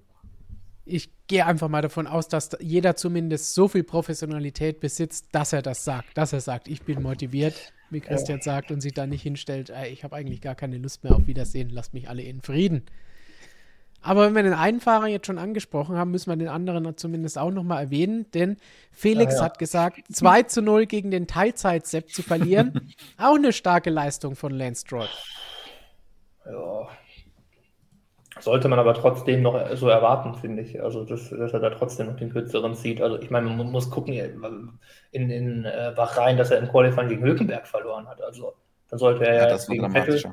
Eben, das war noch dramatischer. Vettel ist ja ziemlich, kannte das Auto ja besser als Hülkenberg. Also, der ist ja zumindest die Testfahrten gefahren. Also, von daher. Und komplett kalte Hose mal wieder. Wir kennen die ganzen schönen Zitate von Nico Hülkenberg. Wenn wir von Motivation sprechen, müssen wir den auch nochmal ansprechen. Der ist immer top motiviert. Wobei man bei so einem Typ äh, vielleicht auch mal erwartet, dass er mal sagt, oh nee, gerade mal keinen Bock oder so, aber das Gegenteil ist der Fall. Zu Lance Stroll sage ich jetzt einfach mal nichts. ja, haben wir schon ich habe über seinen Vater schon gesagt. Genügend drüber gesprochen, könnt ihr in anderen Videos jederzeit nachschauen oder nachlesen, denn in der kommenden Ausgabe gibt es auch einen Artikel zu Aston Martin, den Jonas hier geschrieben hat. Das heißt, wer noch kein Abo hat, schaut einfach mal die Links in der Videobeschreibung an, dann könnt ihr euch da noch die neue Ausgabe sichern, bevor sie dann vielleicht wieder ausverkauft ist, wie die letzten Hefte. Also schnell sein lohnt sich. Sichert euch das Abo, dann bekommt ihr es auch immer schön nach Hause geliefert. Und wir liefern euch jetzt das nächste Team und da springen wir zu Haas. Und das ist erstaunlich. Nach dem Saisonstart, nach dem positiven Juhu, Haas ist plötzlich wieder da, der Testfahrten und der, des ersten Rennwochenendes, des zweiten Rennwochenendes, auch wenn es da schon wieder ein bisschen nach unten gegangen ist. Denn sie sind in der WM das drittschlechteste Team, was die WM-Punkteausbeute angeht. Die Überraschung beim Saisonstart, danach ging es aber so ein bisschen immer wieder weiter bergab. Keine Punkte in Australien, jetzt immerhin wieder mal drei geholt. War das nur ein kleines Formtief oder sind sie wirklich zurückgefallen? Ich glaube, die Wahrheit liegt da irgendwo in der Mitte. Also das, was wir in Australien gesehen haben, war nicht die Wahrheit und ich glaube, auch das, was wir in Bahrain da gesehen haben, war auch nicht die Wahrheit. Wobei Bahrain vielleicht noch ein bisschen, bisschen mehr an der Wahrheit dran ist als jetzt Australien. Australien war ein komplett, komplett verkorkstes Wochenende. Magnussen hat sich nicht wohlgefühlt. Er musste auch die Pressekonferenz am Freitagmorgen sogar noch absagen. Dann Mick Schumacher, da gab es ein Problem an der Hinterachse mit dem Stabilisator. Dann hat man die Neuasphaltierung in Melbourne komplett unterschätzt, hatte da falsche Daten. Mit diesen falschen Daten oder mit schlechten Daten hat man dann die Simulation gefüttert, die dann was ganz anderes ergeben hat. Und so ist das eine zum anderen gekommen. Man war von Anfang an des Wochenendes komplett im Hintertreffen. Und in so einer engen Formel 1, wenn du da so weit im Hintertreffen bist, das holst du dann einfach nicht mehr auf. Also deswegen Melbourne war für mich jetzt, es sah natürlich katastrophal aus, streiche jetzt aber einfach mal durch. Und dann haben wir so ein Wochenende wie in Imola und ich glaube, das ist dann realistischer, weil Magnussen bei schwierigen Bedingungen konnte so ein bisschen einen Unterschied auch machen. Im Cockpit hat ein tolles Qualifying gefahren, den Haas auf P4 gestellt im Sprint. Und dann hat man schon auch gesehen, dann kommen viele Faktoren zusammen. Im Sprint war er nicht so glücklich mit der Reifenwahl, das sah es dann bei Mick ein bisschen besser aus mit dem Medium. Dann hat man auch gesehen, im Trockenen war es dann vielleicht, war der Haas dann vielleicht doch nicht so schlecht und musste er sich eher nach hinten orientieren als jetzt nach vorne. Also am Ende ist dann trotzdem eine Punktplatzierung rausgekommen und ich glaube, insgesamt ist das so, wo der Haas ist. Er ist jetzt nicht bei jedem Rennen automatisch Best of the Rest, teilweise vor dem Mercedes, also quasi hinter Red Bull und Ferrari das stärkste Team. Das ist er definitiv nicht bei jedem Rennen. Vielleicht mal ausnahmsweise, aber sonst einfach irgendwie ein Mittelfeldteam, das mal weiter vorne, mal weiter hinten ist. Das Problem ist aktuell Mick Schumacher, dass er nach vier Rennen null Punkte auf dem Konto hat und Kevin Magnussen halt derer schon 15. Und wenn du halt in diesem Mittelfeld dann auf einen Fahrer angewiesen bist, punktetechnisch aktuell, dann macht das halt das, was du gerade erwähnt hast, P8 in der Weltmeisterschaft. Und ja, da bin ich jetzt mal gespannt, weil Mick hatte wirklich einen schwachen Auftakt. Performance-technisch sehe ich da noch gar nicht so schwarz, wie manche das vielleicht sehen. Jetzt in Imola ist mir aufgefallen, die erste Runde, die er meistens gefahren hat, war schon deutlich langsamer als Magnus. Die zweite war dann eigentlich auf einem Niveau oder vielleicht ein Zehntel langsamer. Also das war völlig okay. Aber dann kamen dann auch wieder die Fehler dazu. Sein Sprint fand ich richtig gut. Grand Prix dafür katastrophal. Ähm, dann halt diese Fehler, die wir auch letztes Jahr schon hatten, dieses Jahr in Saudi-Arabien oder jetzt in Imola. Also das ist zu häufig. Die Performance, die braucht ein bisschen, bis er da ist, dann ist sie aber da. Und jetzt ist die große Frage, kann er das abstellen? Weil dass irgendwo die Performance da ist, das glaube ich, sieht man schon. Nur er muss es jetzt auf die erste Runde einmal hinkriegen, weniger Fehler machen und dann halt auch mal die ersten Punkte holen, weil das würde ihm schon, glaube ich, eine, eine ganze Last einen Stein, einen Stein von der Schulter nehmen, oder? Also, ich bin da ein bisschen zwiegespalten insgesamt. Das Auto nicht so gut, wie immer erst dachte, nicht so schlecht, wie man jetzt vielleicht nach Australien dachte. Fahrertechnisch muss einfach von Mick noch ein bisschen mehr kommen. Jonas, was hältst du bislang von diesem Duell, das eigentlich das Entscheidende bei Haas ist, Magnussen gegen Schumacher? Und wie viel muss Mick da noch nachlegen? Im Chat wird auch relativ viel Kritik auch an Mick gerade ja. noch getätigt, wobei ich da zumindest bei einer Sache entgegnen würde, Mick ist nur wegen dem Namen in der Formel 1, der hat ihn in die Formel 1 gebracht. Mick hat auch die Formel 3 gewonnen, hat die Formel 2 gewonnen. Also das muss man auch erstmal schaffen, haben wir auch bei Stroll so gesagt. Aber ja. muss man alles erstmal auf die Reihe bekommen. Andere haben das nicht geschafft. Bleibt natürlich trotzdem der Kritikpunkt irgendwie, auch wenn diese Dinger gewonnen wurden, dass dann immer noch vielleicht das Strollniveau da ist. Also da blase ich zumindest noch mal über ein, zwei Leuten gerade raus. Aber gut, er hat noch weniger, oder hat bislang weniger Jahre in der Formel 1 hinter sich und, und naja, Stroll hat schon mehr Stagnation gezeigt, dann sagen wir mal so. Ähm, ich habe aber gar nicht mehr so viel zu ergänzen, ehrlich gesagt. Ich weiß jetzt nicht mehr viel, außer vielleicht, dass man auch von Kevin Magnussen vielleicht noch was erwarten sollte, weil der jetzt auch erst gerade wieder da ist. Also da kommt dann vielleicht auch noch mal ein bisschen was nach. Ähm, Vielleicht kann da auch noch, also das ah, ja, macht es ja, vielleicht nicht leichter. Ne? Wenn, wenn, aber wenn wir bei dem Punkt schon sind, das finde ich ein mhm. bisschen unfair, weil da sagt jeder, Mick lässt sich jetzt bügeln von einem, der schon in Rente war, ein Jahr nicht in der Formel 1 war und so weiter. Den Punkt, den lasse ich ja, nicht gelten.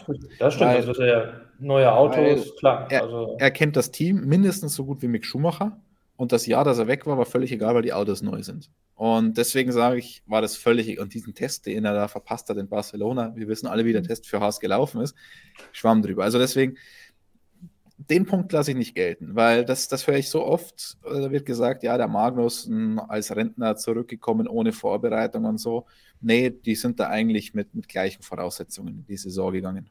Und er hat schon, was weiß ich, über 120 Rennen gefahren in der Formel 1. Ist auch schon bei McLaren gefahren, hat auf dem Podium gestanden in seinem ersten Rennen. Also ist jetzt nicht so, dass das irgendjemand ist, wo man sagt, der kann überhaupt nicht mit dem Lenkrad umgehen.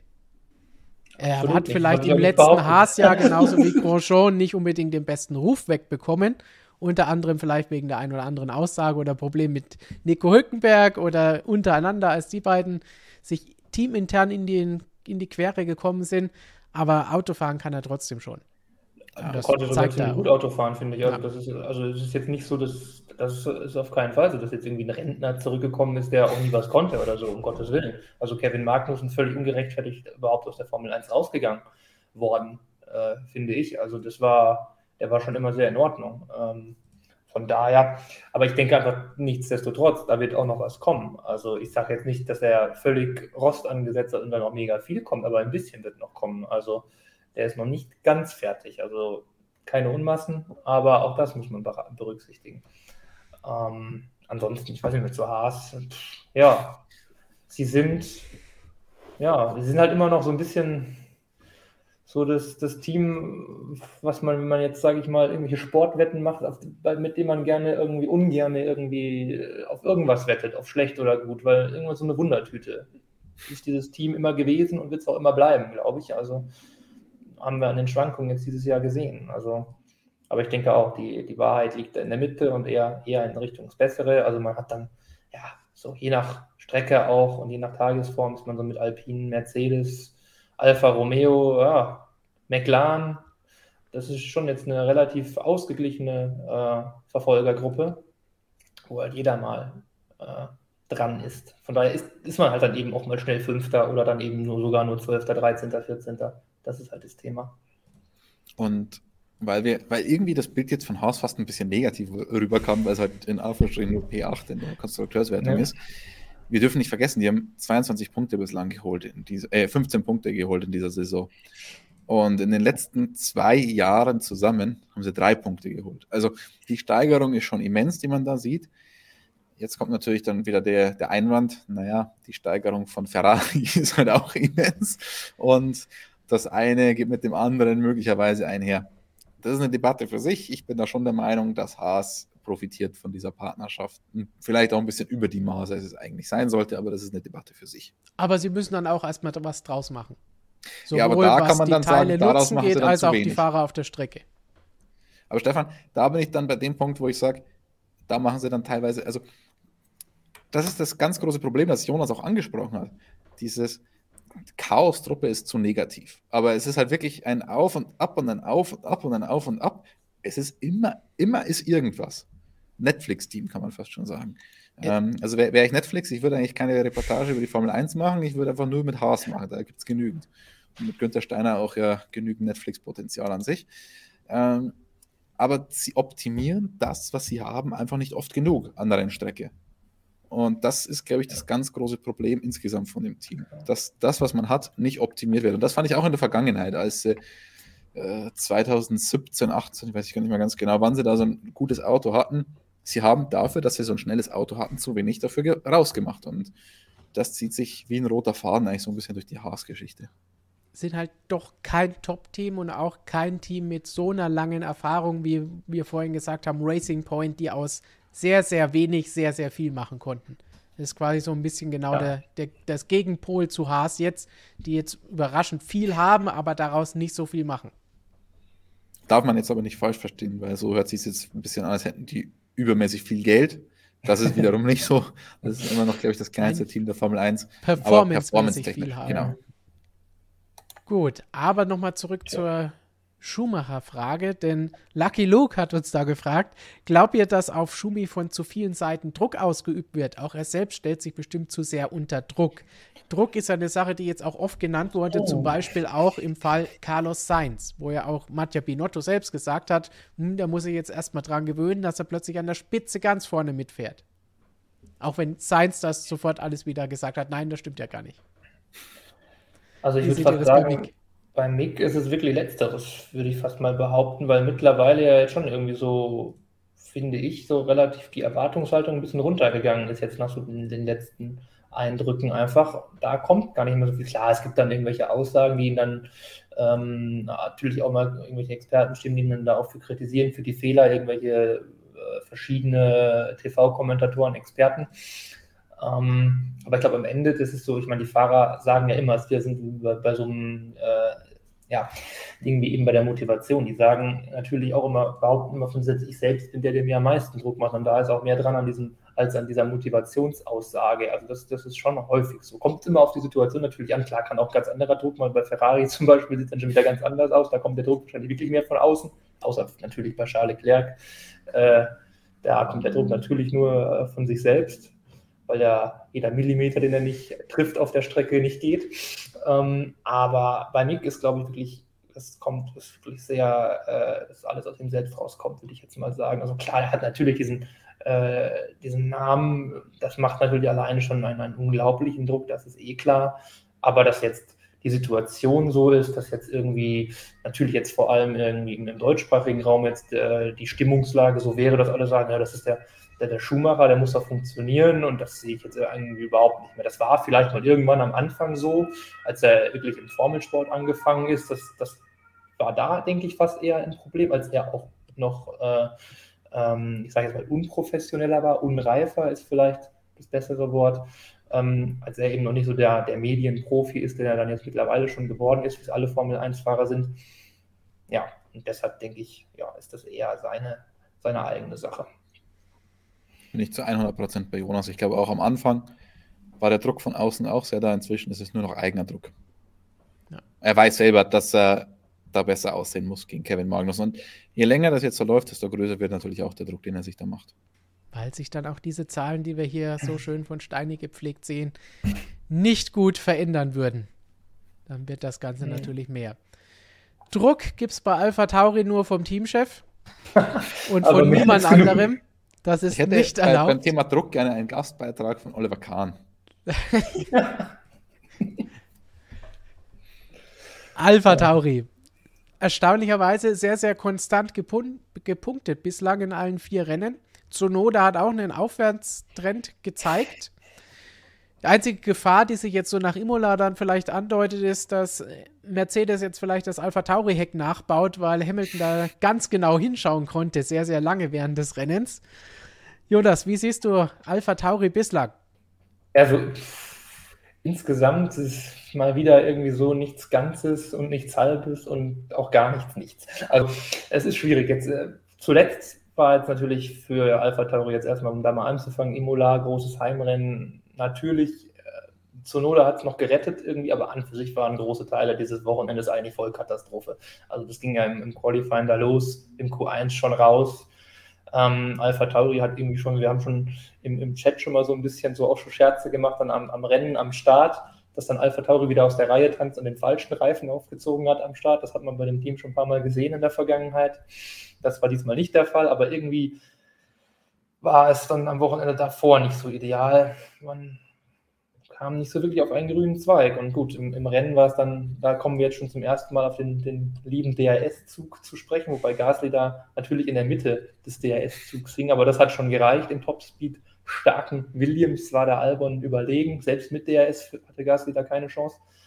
Ähm, Sonoda für mich richtig stark dieses, dieses Wochenende. Das war jetzt echt, echt mal ähm, gut zu sehen, gerade nach letztem Jahr, wo er in Imola da auch einen so einen dickeren Patzer hatte, also der hat mir sehr gut gefallen, im, im Rennen vor allem. Also da hat man wirklich, äh, das war wirklich äh, ja, strukturiertes Rennen, da ging es nach vorne, es war koordiniert, das war ja, sehr reif. Also das, das hat mir sehr gut gefallen, gute Performance. Ja, ob jetzt Sonoda Gasly eingeholt hat, steht ich dann trotzdem mal in Frage. Das denke ich mal bei Gasly so ein Off-Weekend so ein bisschen performancemäßig war halt nicht so toll, äh, muss man halt auch wirklich sagen. Auch dieses im Sprint ähm, damit äh, mit Guan Yu Zhou, naja, hätte er meiner Meinung nach eher verhindern können. Ähm, von daher, ja, und im Rennen gut, ja, ob man ihn jetzt dafür feiern noch will, dass er da den, den komischen Mercedes von Hamilton aufgehalten hat, weiß ich nicht, ob das jetzt so die große Leistung überhaupt war. Er selbst hat ja gesagt, dass das jetzt eh nicht so sein sein, dass er sich da, oder er selbst hat sich da nicht viel groß gefeiert. Ja? Also das war jetzt gar nicht so, äh, so schwierig für ihn, meinte er, ja. Also äh, von daher, das sagt ja schon genug. Ähm, als Team ist man, ja, man ist wieder Alpha Tauri irgendwie. Also das ist, man, man traut diesem Team irgendwie dann doch mal irgendwie immer den nächsten Schritt zu, weil eigentlich wirken die auch sehr, sehr strukturiert und, und auch mit Gasly ja jetzt eigentlich mal, haben sie ja jetzt wirklich mal auch mal so einen Fahrer, wo man jetzt nicht mehr nur noch auf Fahrerentwicklung schaut und irgendwie groß zu machen, sondern wirklich mal einen, der auch liefern kann. Und mit Tsunoda baut man jetzt vielleicht gleich den nächsten auf. Ähm, aber ja, irgendwie so ganz übertragen können hat man es noch nie. Ähm, aber ja, ich denke mal, am Ende wird man wieder, ja, das ist, die habe ich eben noch vergessen. Also die hätte man da auch noch mitnennen können bei der ganzen Mittelfeld-Orgie, die ich da aufgezählt habe, wo man eigentlich fast nur Aston Martin und Williams noch ausstreichen muss, mittlerweile nach hinten. Also ja, dieses Mal halt nicht so gut gepasst. Und deshalb wenn man da jetzt in diesem ganzen Bereich, in diesem sehr, sehr engen großen Mittelfeld eben am Ende. Und ja, so sieht es wirklich aus.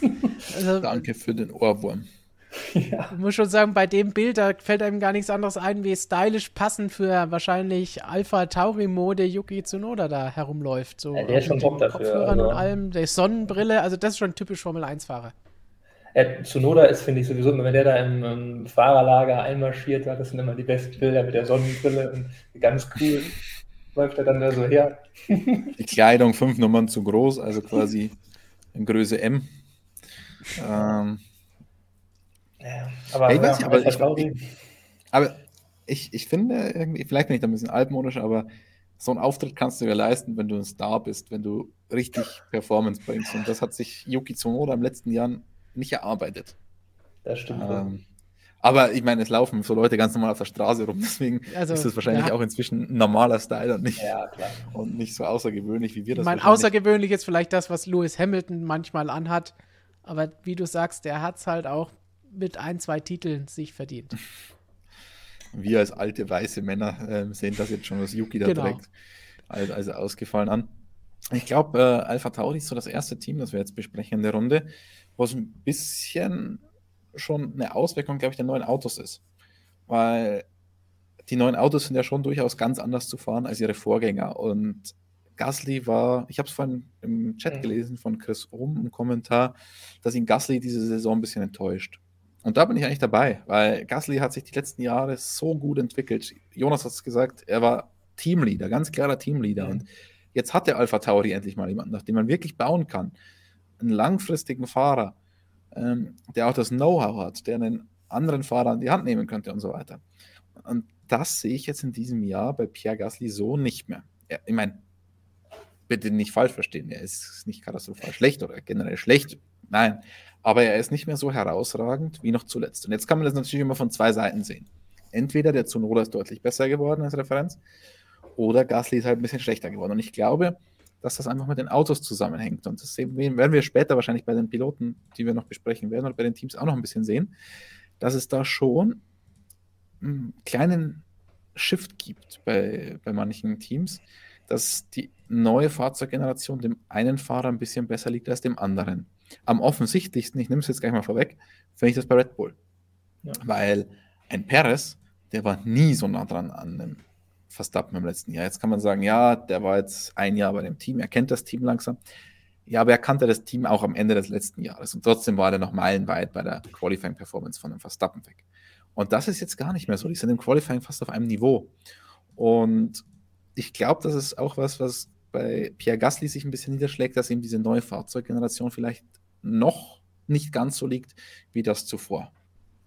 Vielleicht ist es auch bei diesen beiden Teams und speziell bei Red Bull so ein bisschen so, weil wir immer in der Vergangenheit auch dieses Thema hatten, dass der Red Bull halt so ein spitzes Auto ist, so schwer fahrbar, so schwer zu bändigen.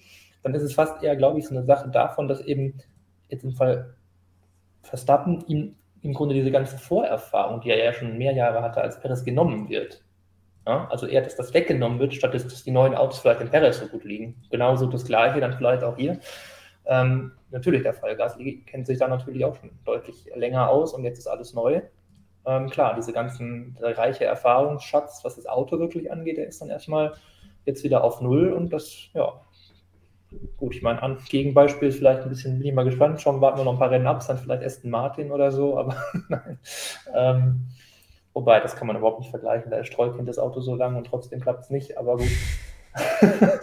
ähm, Yuki Rock dieses Jahr. Aber bei, bei Tsunoda bin ich natürlich aber auch, dass der einen Sprung gemacht haben kann. Ähm, ist jetzt auch nicht so unwahrscheinlich, würde ich mal einfach behaupten, nachdem, wie er sich schon selbst in meinem letzten Jahr dann irgendwann angefangen hat, dafür zu geißeln, wie er, oder Anfang dieses Jahres, wie er eben, ja, sehr unprofessionell gearbeitet hat, sich hat gehen lassen, nicht mhm. ordentlich trainiert auf der Couch. Also der war, glaube ich, schon ein sehr entspannter Yuki.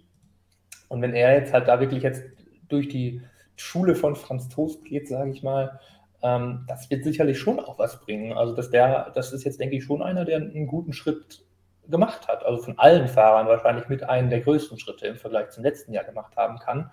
Und klar, dann ist er zumindest dadurch schon mal ein bisschen näher dran. Dann kommt noch dazu, dass die Autos wieder äh, neu sind, für beide neue, Ausg äh, neue Ausgangslage da ist. Also klar, und wenn das zusammenkommt, dann sieht es eben mal ein bisschen besser aus.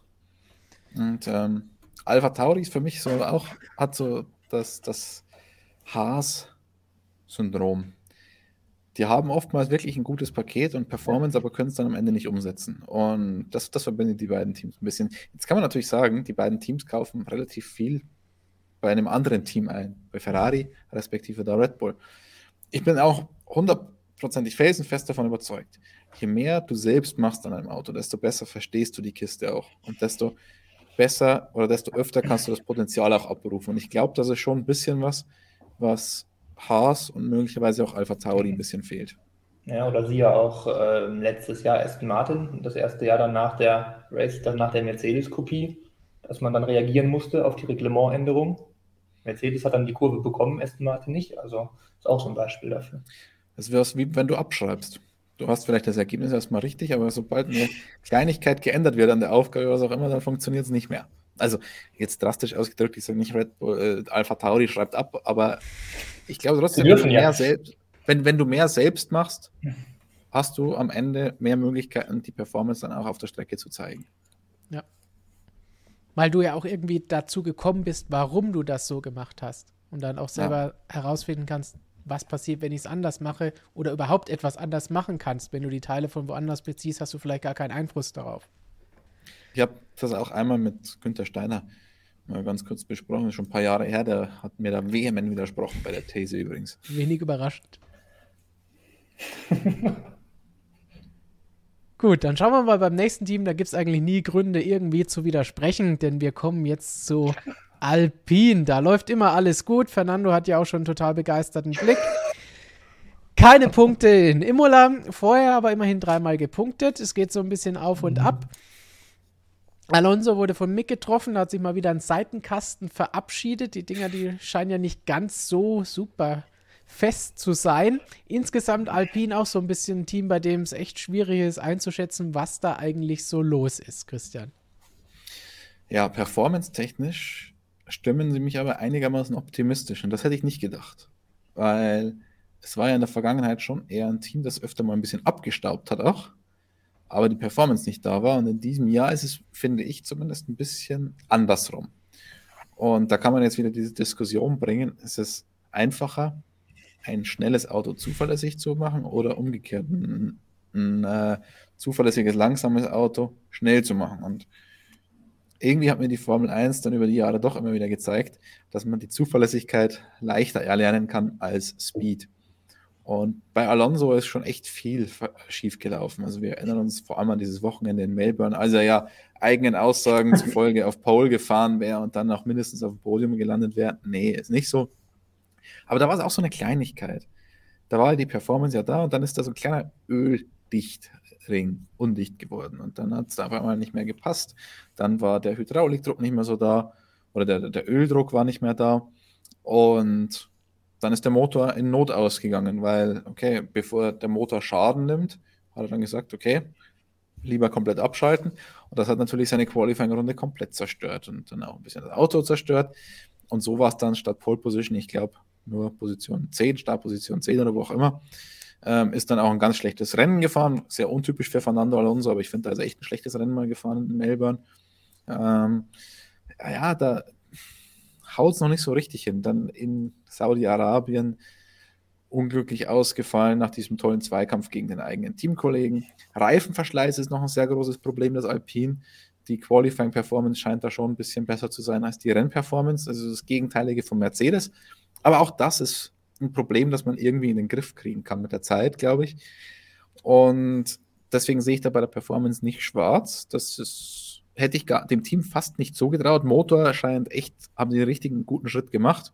Das war ja immer so die, der Faktor, wo man nie genau gewusst hat, schafft es Renault jemals einen wirklich konkurrenzfähigen Motor zu bauen in dieser Hybrid-Ära.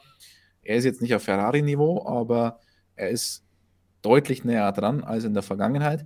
Aber auch da kommt dann wieder der Zuverlässigkeitsaspekt. Wir sind jetzt bei Fernando Alonso schon bei Antriebseinheit Nummer 3 in dieser Saison. Drei gibt es insgesamt. Auch bei Esteban Ocon ist schon Nummer 2 im, im, im Heck verbaut und das nach vier Rennen. Da bin ich mal gespannt, wie es strafentechnisch dann irgendwann aussieht.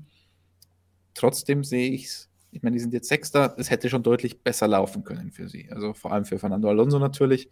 Der hat irgendwann eine Rechnung aufgestellt. Ich glaube, Jonas hat es auch schön geschrieben, diesen Artikel, und schön aufgezählt.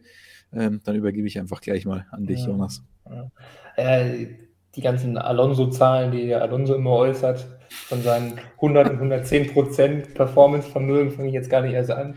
Kriege ich auch nicht mehr alle zusammen. Aber er hat vorgerechnet irgendwas 25 bis 30 Punkte. Also wir können nur froh sein, dass Australien kein Sprintwochenende war, sonst hätte Alonso in Australien 40 Punkte geholt, obwohl das gar nicht geht.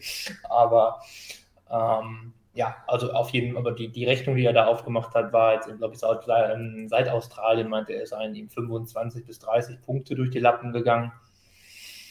Ja, also bei 20 kann man vielleicht sagen, okay, 30, dann hätte es dann wirklich in Australien das Podium werden müssen und auch jetzt in Imola wieder ein sehr gutes Ergebnis werden müssen. Ja, also er hätte auf jeden Fall, also er müsste eigentlich mindestens auf Augenhöhe mit seinem Teamkollegen hier liegen. Also das ist hier auf jeden Fall zwei Punkte. Alonso ist echt ein schlechter Scherz. So ungefähr hat er sich ja auch geäußert. Das ist unfair und alles. Und ja, das ist klar, hat jetzt viel Pech gehabt. Aber ansonsten der Seitenkasten sehr lustig. Gut, da hat er einen kleinen Schlag halt abbekommen, in dem Fall mal. Also wir haben es ja vorher schon im, bei Testfahrten ging es ja, glaube ich, schon los, dass ich da mal was aufgelöst hatte. Das war, glaube ich, wahrscheinlich, oder Bouncing-Folge. Ähm, jetzt natürlich einfach da der der Fremdkontakt da von Mick eben, da der über den Körper gerutscht, gerutscht war und ihn leicht, leicht berührt hat.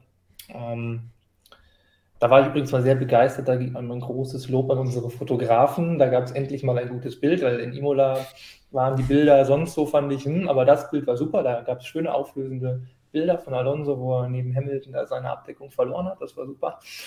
Ähm, ansonsten Alpin finde ich auch, also bin da, habe da auch wieder nicht so viel zu ergänzen jetzt. Also bin da auch bei Christian, also man, man sieht, also sieht halt vielleicht auch so ein bisschen aus, hätte man dieses Jahr mal wirklich mehr auf Performance gesetzt als auf die Zuverlässigkeit irgendwie. Also, dass man vielleicht sich damit so ein bisschen diese Performance erkauft hat, hat es vielleicht, wenn man denn jetzt so will, kann man dann jetzt kritisieren. Man hat es vielleicht ein bisschen übertrieben, ein bisschen zu, ähm, zu viel rausholen wollen und es fällt alles auseinander. Aber ganz so schlimm ist dann auch nicht. Aber ähm, ich finde es besser immer, wenn man es so macht. Also, das sind wir wieder ganz am Anfang bei der Philosophiefrage.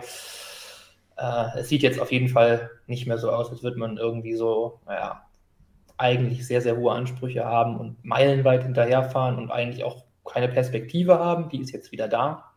Aber es muss ja jetzt auch eigentlich mal, es musste ja jetzt dieses Mal mal passieren. Also wenn man sich nicht komplett lächerlich machen will, man hat ja uns schon in den letzten Jahren immer erzählt, warum es denn immer so schlecht war. Ja, weil dann kam erst äh, die Pandemie, dann musste man noch dieses zweite Jahr mit dem alten Reglement machen, deshalb kam man diese ganz neue Power Unit jetzt erst in diesem Jahr und nicht viel früher und man hat immer alles aufgeschoben. Also deshalb musste es ja jetzt sitzen, weil dieses Jahr war ja jetzt das Jahr, auf das alles ausgerichtet wurde. Ja, und jetzt müssen wir das dann eben noch in den Resultate um setzen mal die nächsten Rennen. Da sollte es dann jetzt nach Möglichkeit mal mit losgehen. Ja, und fahrerisch sind sie dann, denke ich, mit den beiden ganz gut besetzt. So, also jetzt Imola konnte man schlecht was sagen. Also Ocon war natürlich irgendwie, ja, was war da? Im, im Qualifying gab es, glaube ich, irgendein Problem, weshalb er so weit hinten war. Das war jetzt, glaube ich, nicht nur seine eigene Schuld. Ähm, ja, und im Rennen, gut, ja, die Strafe ist auch nicht sein Thema. Mhm. Sonst wäre er ja immerhin noch vor diesem Zug gewesen, wäre er von ganz hinten auf P11, glaube ich, nach vorne gekommen. Ja, und Imola halt auch. DRS-Zug, da kann man jetzt auch nicht so viel mehr erwarten. Also Alonso wäre irgendwo in der Region Sonoda Vettel wahrscheinlich eingetrudelt. Wenn wir wieder an den Reifenverschleiß denken. Wenn der besser wäre, wäre wahrscheinlich irgendwo Bottas Russell rausgekommen. Also ja, könnte besser aussehen, aber man, man, man sieht ausnahmsweise mal so ein bisschen diesen Silberstreif irgendwo am Horizont, wenn das Bild jetzt nicht völlig schief ist. Wenn es gut läuft, sind sie sogar vor dem Silberpfeil. Ja, also aktuell, wenn alle, glaube ich, so ihr, ihr Potenzial ausschöpfen, kann man das, glaube ich, sagen. Also dann, dann würde ich die leicht davor einsortieren. So im Durchschnitt von Qualifying und Rennperformance. Gut, dann schauen wir doch mal nach Alpine zum nächsten Team mit A. Da wird Jonas dann gleich noch sehr viel mehr vielleicht zu sagen haben, auch wenn Kimi, der ihn gerade missgünstig anschaut, nicht mehr da ist. Aber ein anderer Finne ist dafür da. Und unsere Schweizer Zuschauer und Leser wünschen sich ja immer viel über Alfa Romeo bzw. über Sauber und was das zum Beispiel Valtteri Bottas dieses Jahr so alles veranstaltet. Dieses Mal fast eine Wiederholung vom Duell Bottas gegen Russell wie im vergangenen Jahr nur ohne Crash, allerdings auch aus der Sicht von Bottas ohne Erfolgserlebnis, kein Überholmanöver noch in den Schlussrunden des Rennens. Trotzdem zwölf Punkte auf einen Schlag geholt an diesem Wochenende. Das heißt, an diesem Wochenende allein nur einen weniger als in der gesamten letzten Saison. Insgesamt schon 25, also fast schon doppelt so viele wie in der letzten Saison. Allerdings muss man da auch sagen, Bottas ist da ein ziemlicher Alleinunterhalter, hat einen Rookie an seiner Seite. Was können wir über Alfa Romeo sagen, Jonas, ist das, was du erwartet hast? Ist das besser, als du es erwartet hast oder schlechter? Jetzt so insgesamt auf dieses Jahr gesehen, wir sind ja völlig ins Blaue gestartet. Also ich habe ja keine Erwartung an irgendwen gehabt eigentlich. Also von daher, außer an Alpine, wie eben dargestellt, dass die auf jeden Fall mal zünden mussten. Aber an Alfa Romeo, also ja, also ist jetzt schon, sie haben jetzt auf jeden Fall mal was hinbekommen. Sie zehren, jetzt wird es natürlich langsam wahrscheinlich mal knifflig, sie zehren natürlich ein bisschen von ihrem Gewichtsvorteil, den sie da haben. Klar, das bringt was, aber es wird jetzt von Mal zu Mal immer, immer kleiner werden, dieser Vorteil. Aber jetzt haben sie sich bis jetzt, finde ich eigentlich, jetzt gerade in Imola, wo es ja dann nochmal ein paar, wir haben es ja bei Williams schon drüber gesprochen und so, dass da schon mal noch ein paar Gewichtskorrekturen gab bei der Konkurrenz. Dafür hat man sich jetzt weiterhin, finde ich, so ganz gut aus der Affäre noch gezogen. Bottas sensationell gewesen für mich jetzt in Imola am Wochenende. Also für mich, ich habe auch positiven Härtefall vergeben. Äh, da, weil mir das irgendwie ein bisschen kurz gekommen ist, weil alle über alle anderen geredet haben, aber nicht über, äh, ja, über Valtteri. Äh, gerade nach diesem furchtbaren letzten Jahr, als man das, das, der Unfall da mit Russell war Russells Ding, finde ich. Ähm, aber er hatte da auch ein katastrophales Wochenende. Da gab es ja auch dann dieses Zitat, er dürfte mit Mercedes niemals, niemals da hinten rumfahren. So, und jetzt fährt er halt auf einmal mit dem Alfa Romeo ähm, fast vor dem Mercedes. Also und hat da Russell am Ende fast noch oder Mercedes auch fast noch gedemütigt, sage ich mal, dass dann da der, der abgeschobene Bottas da irgendwo Richtung Alfa Romeo dann auf einmal da die großen Silberpfeile ärgert. Oder geärgert hat er sie ja zumindest schon. Also das fand ich wirklich stark. Ähm, ja, Guanyu Zhou finde ich immer noch, macht seinen Job in Ordnung als, äh, als Rookie. Finde ich, kann man jetzt nicht groß kritisieren. Es ist jetzt kein Überflieger. Ähm, aber er leistet sich nicht so viel, finde ich. Also es, es, ist eigentlich und ist jetzt auch nicht richtig langsam. Also äh, ist klar hinter Bottas, das muss man sagen. Aber es ist, ist sein viertes Wochenende. Da, wenn da irgendwer anfängt jetzt zu kritisieren in einem hohen Maß, weiß ich nicht, aber habe ich jetzt noch nirgendwo gelesen. Ähm, finde ich noch nicht jetzt richtig, finde ich ein bisschen früh.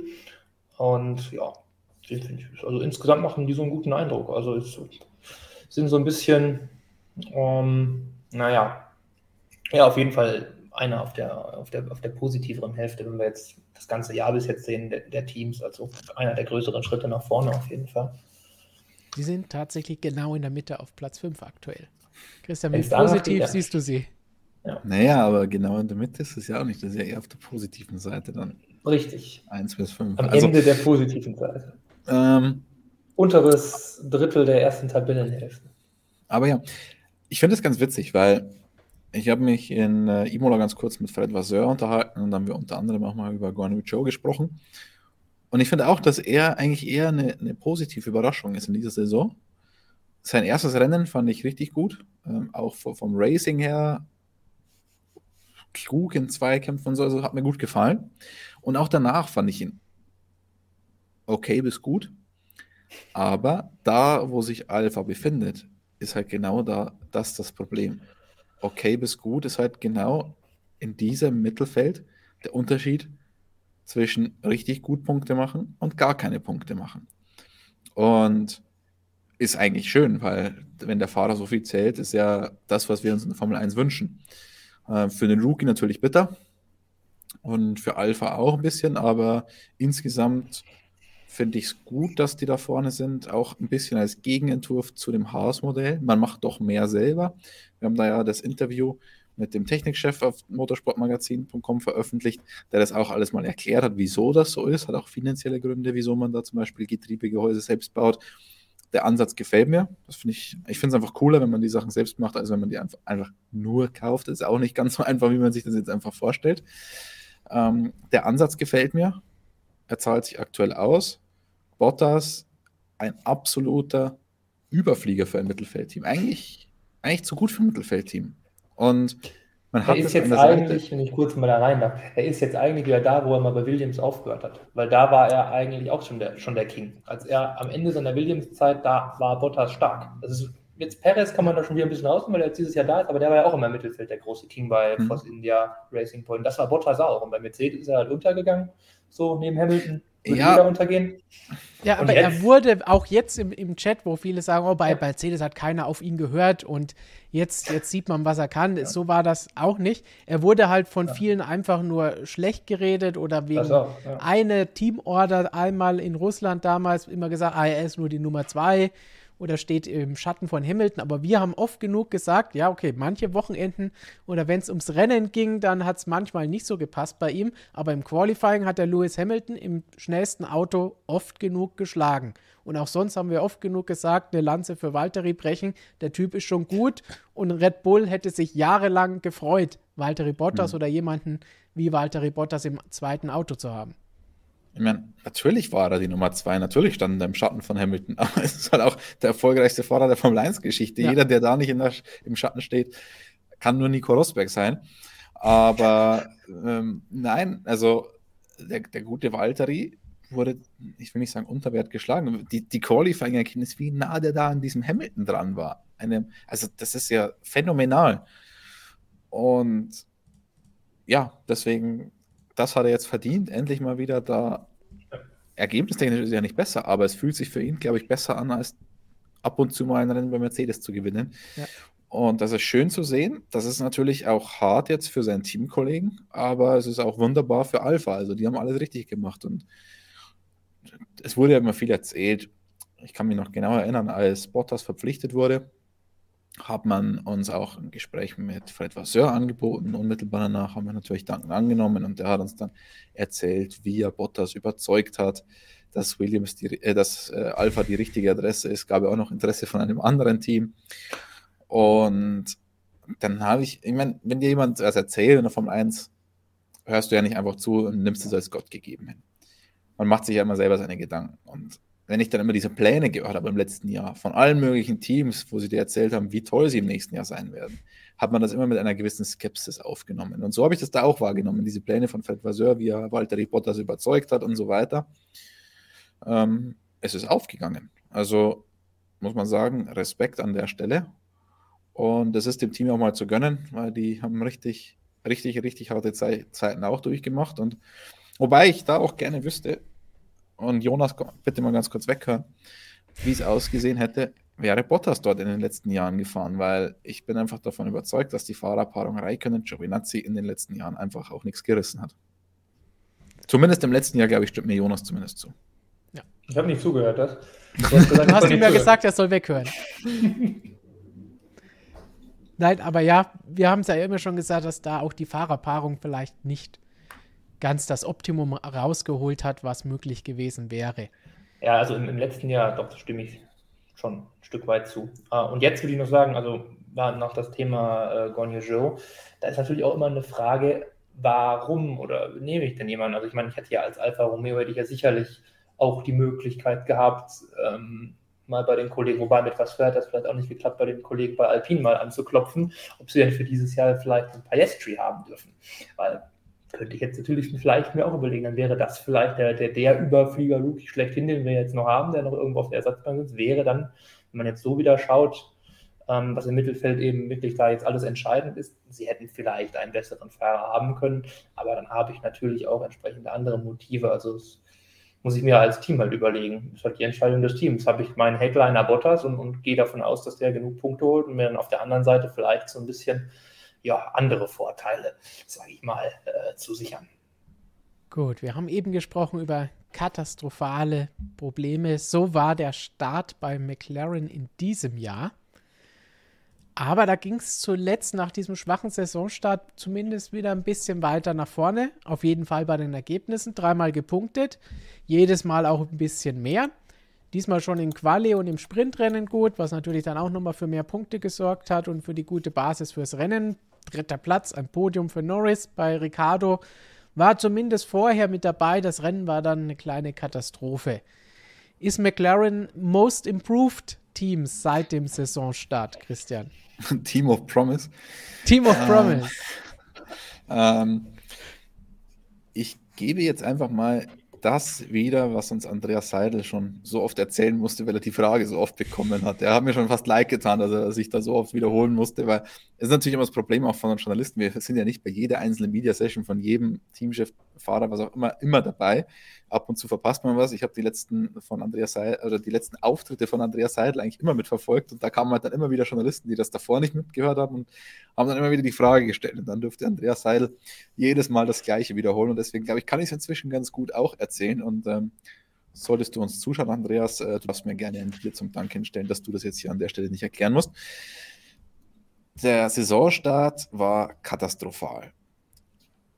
Das hat jeder von euch gesehen. Die Frage ist nur, warum war er so katastrophal und warum ist man jetzt so viel besser? 0 Punkte, 6 Punkte, 18 Punkte, 22 Punkte. So sahen die Wochenenden von McLaren bislang aus.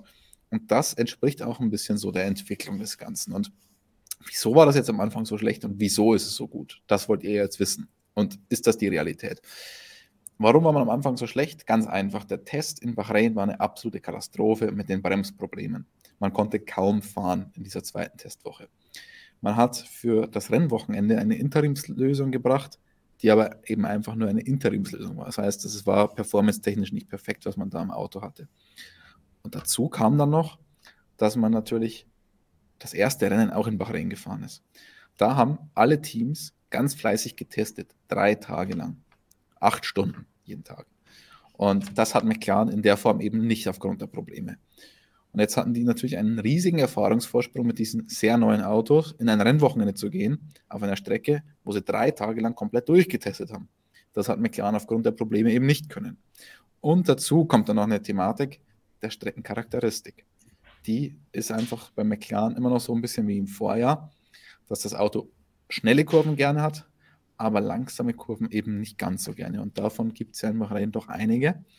Und all das zusammen hat dann dazu geführt, dass die Vorstellung, ausgerechnet beim Heimrennen bei den bahrainischen Geldgebern, eben wirklich desaströs war.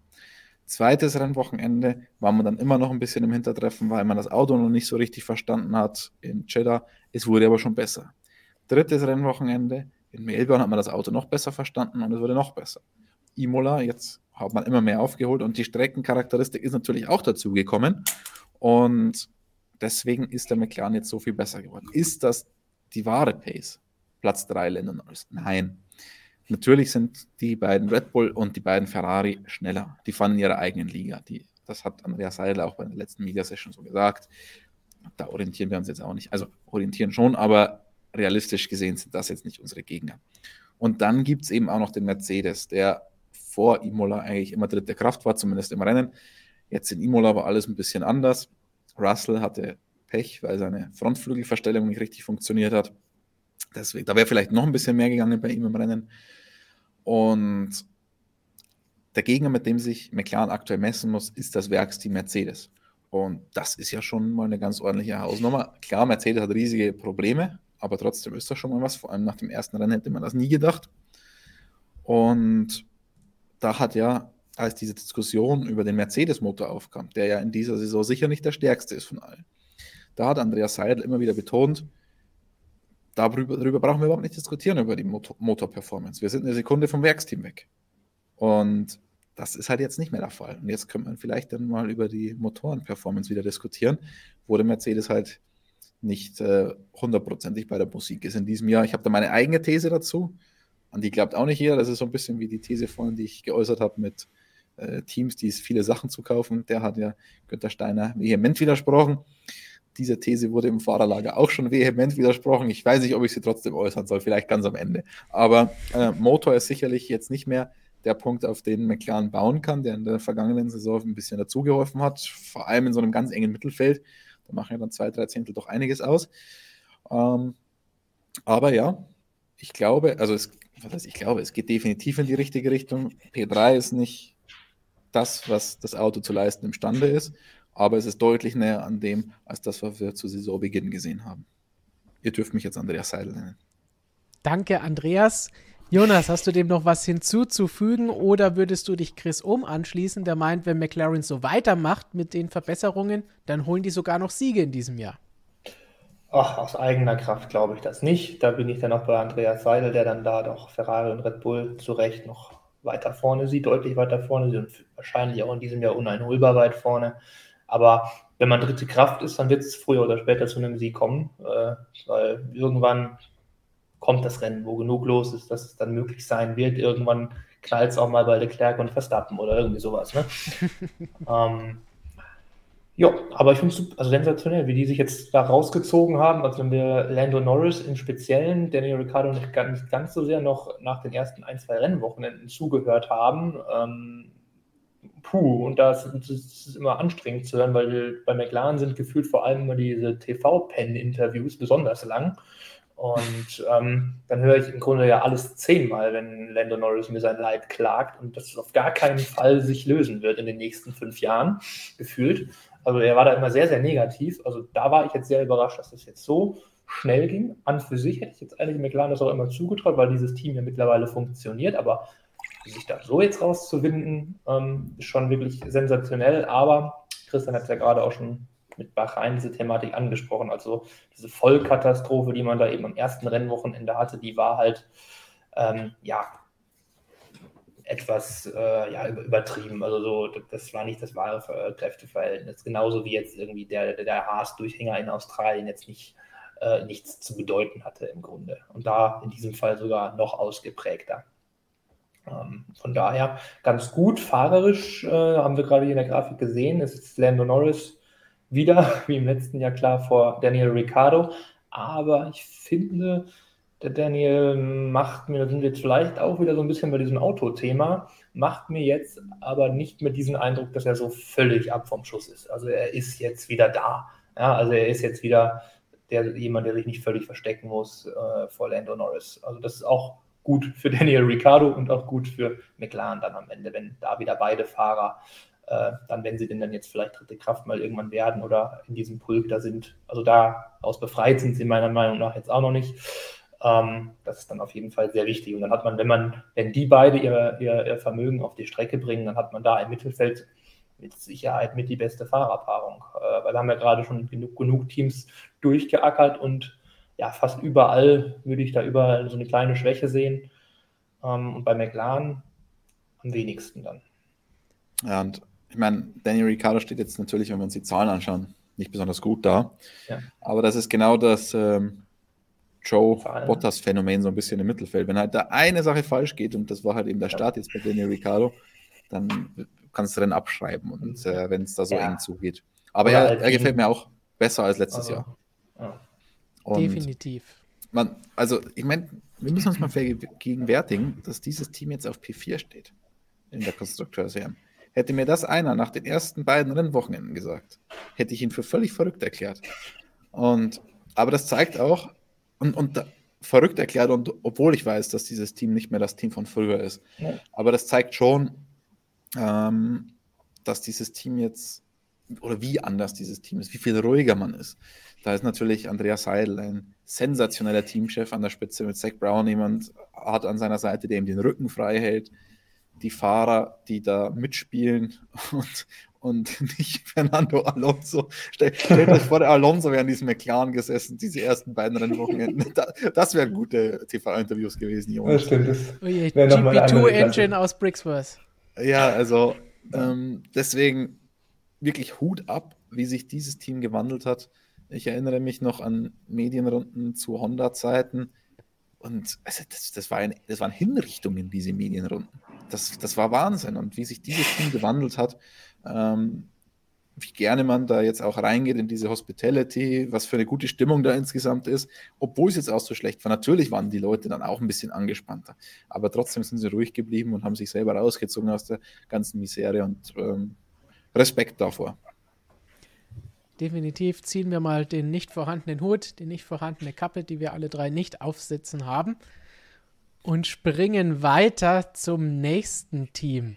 Und dann kommen wir jetzt vom besten Mercedes-Kundenteam zum Werksteam. Und während wir eben gesagt haben, klar, McLaren verleihen wir den Most Improved Award, kann man Mercedes, dem Werksteam, wahrscheinlich den Award verleihen, dass sie am meisten von den Fehlern anderer profitiert haben. Nämlich von Ausfällen, Problemen, Fehlern der Konkurrenz, namentlich vor allen Dingen Ferrari und Red Bull. McLaren ist jetzt zumindest näher gekommen, sowohl was Punkte angeht, als auch auf der Strecke. Aber hat sich auch so ein bisschen die Tendenz gezeigt bei Mercedes.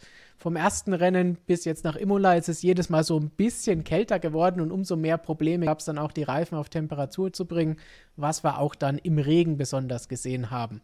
Zusätzlich noch zu den ganzen Bouncing-Problemen, um was da sonst noch so beim W13 im Argen liegt, denn das ist, denke ich, nicht alles das Einzige.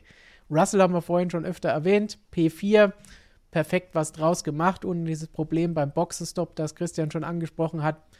Wer weiß, was da vielleicht noch drin gewesen wäre. Auf jeden Fall wäre er nicht so knapp vor Bottas dann ins Ziel gekommen. Hamilton im berühmt-berüchtigten DRS-Train, nicht im Trolley-Train, aber zumindest im Gasly-Train hängen geblieben und nicht mehr weiter nach vorne gekommen.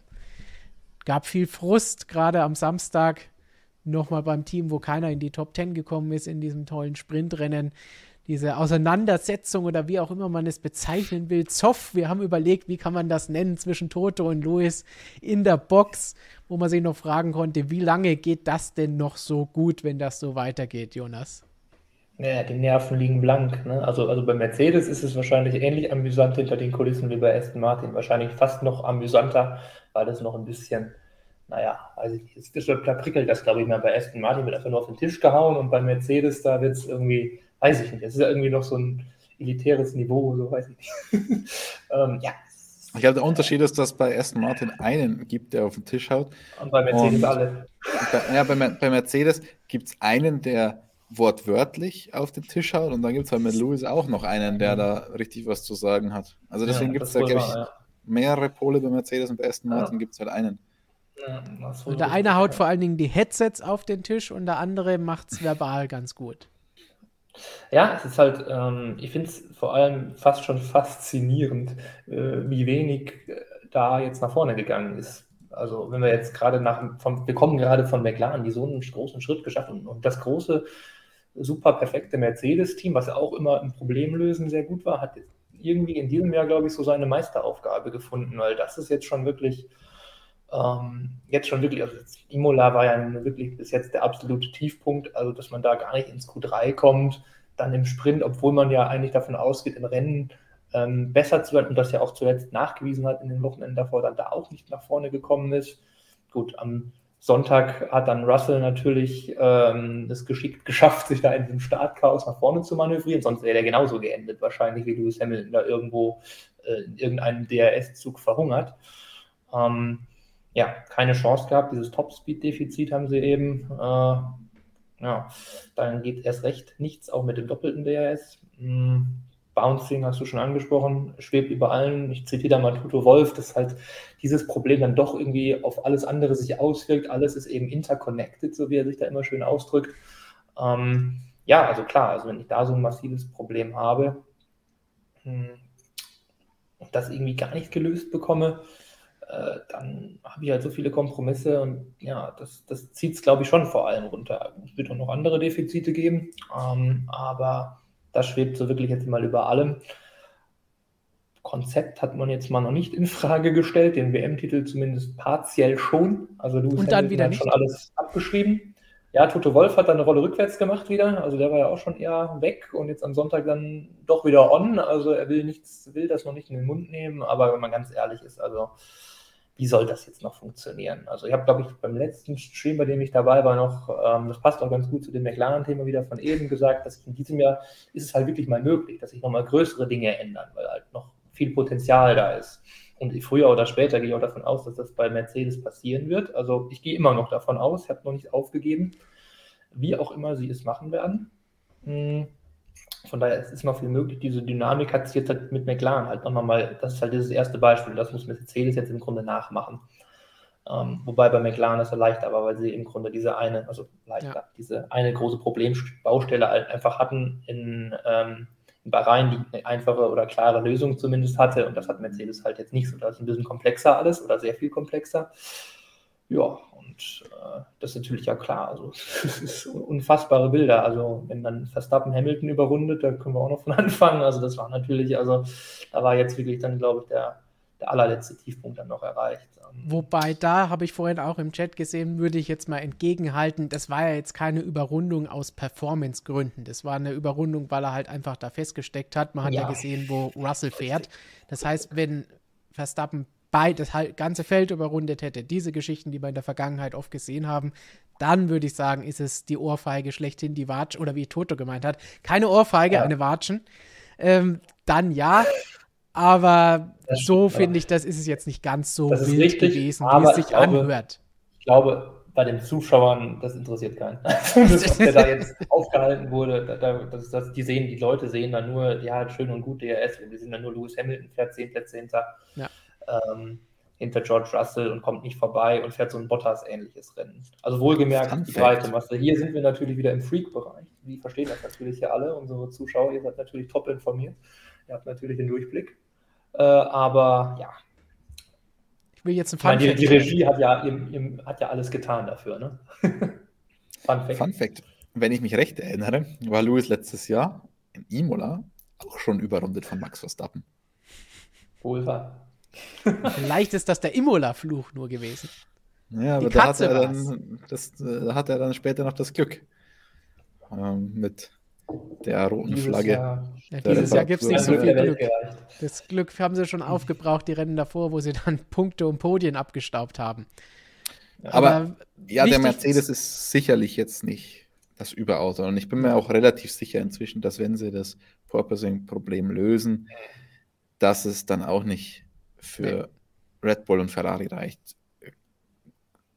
Nein, man kann es schlecht sagen, weil man einfach das wahre Potenzial nicht kennt, aber das ist so ein Bauchgefühl. Ähm, trotzdem ist das, was wir jetzt in Imola gesehen haben, nicht, nicht die wahre Performance. Es ist genauso ein Ausrutscher wie von McLaren zu, zu Saisonbeginn. Verschiedene Faktoren, die dazu geführt haben. Das Wetter und Strengcharakteristik, DRS-Train und so weiter. Und man darf nicht vergessen, bei allem, wie, wie schlecht sie sind, wie, was da jetzt gerade gesprochen wird, sie waren, auch wenn sie Glück hatten, die ersten Rennen, trotzdem die ersten drei Rennen im Rennen die klare dritte Kraft. Ja. Das dürfen wir auch nicht vergessen. Also ganz so dramatisch, wie jetzt äh, Russell hier schaut, der schaut ja wirklich deprimiert auf dem Foto. Der schaut ja aus wie nach drei Jahren Williams. Ähm, also, da, da war er eigentlich glücklich, weil da dachte er, jetzt komme ich dahin und dann läuft es deutlich besser. Aber ja, also ich bin jetzt mal gespannt, wie sich das. Also ich bin erstens gespannt auf die technische Lösung des Ganzen, ob es eine technische Lösung gibt, das Purposing abzustellen und was der Mercedes dann so leisten imstande ist. Sollte es diese Lösung nicht geben oder sollte sie Mercedes nicht zeitnah finden, bin ich sehr gespannt, ob man dann diesen, diesen Konzeptwechsel wagt ganz schwieriges Thema.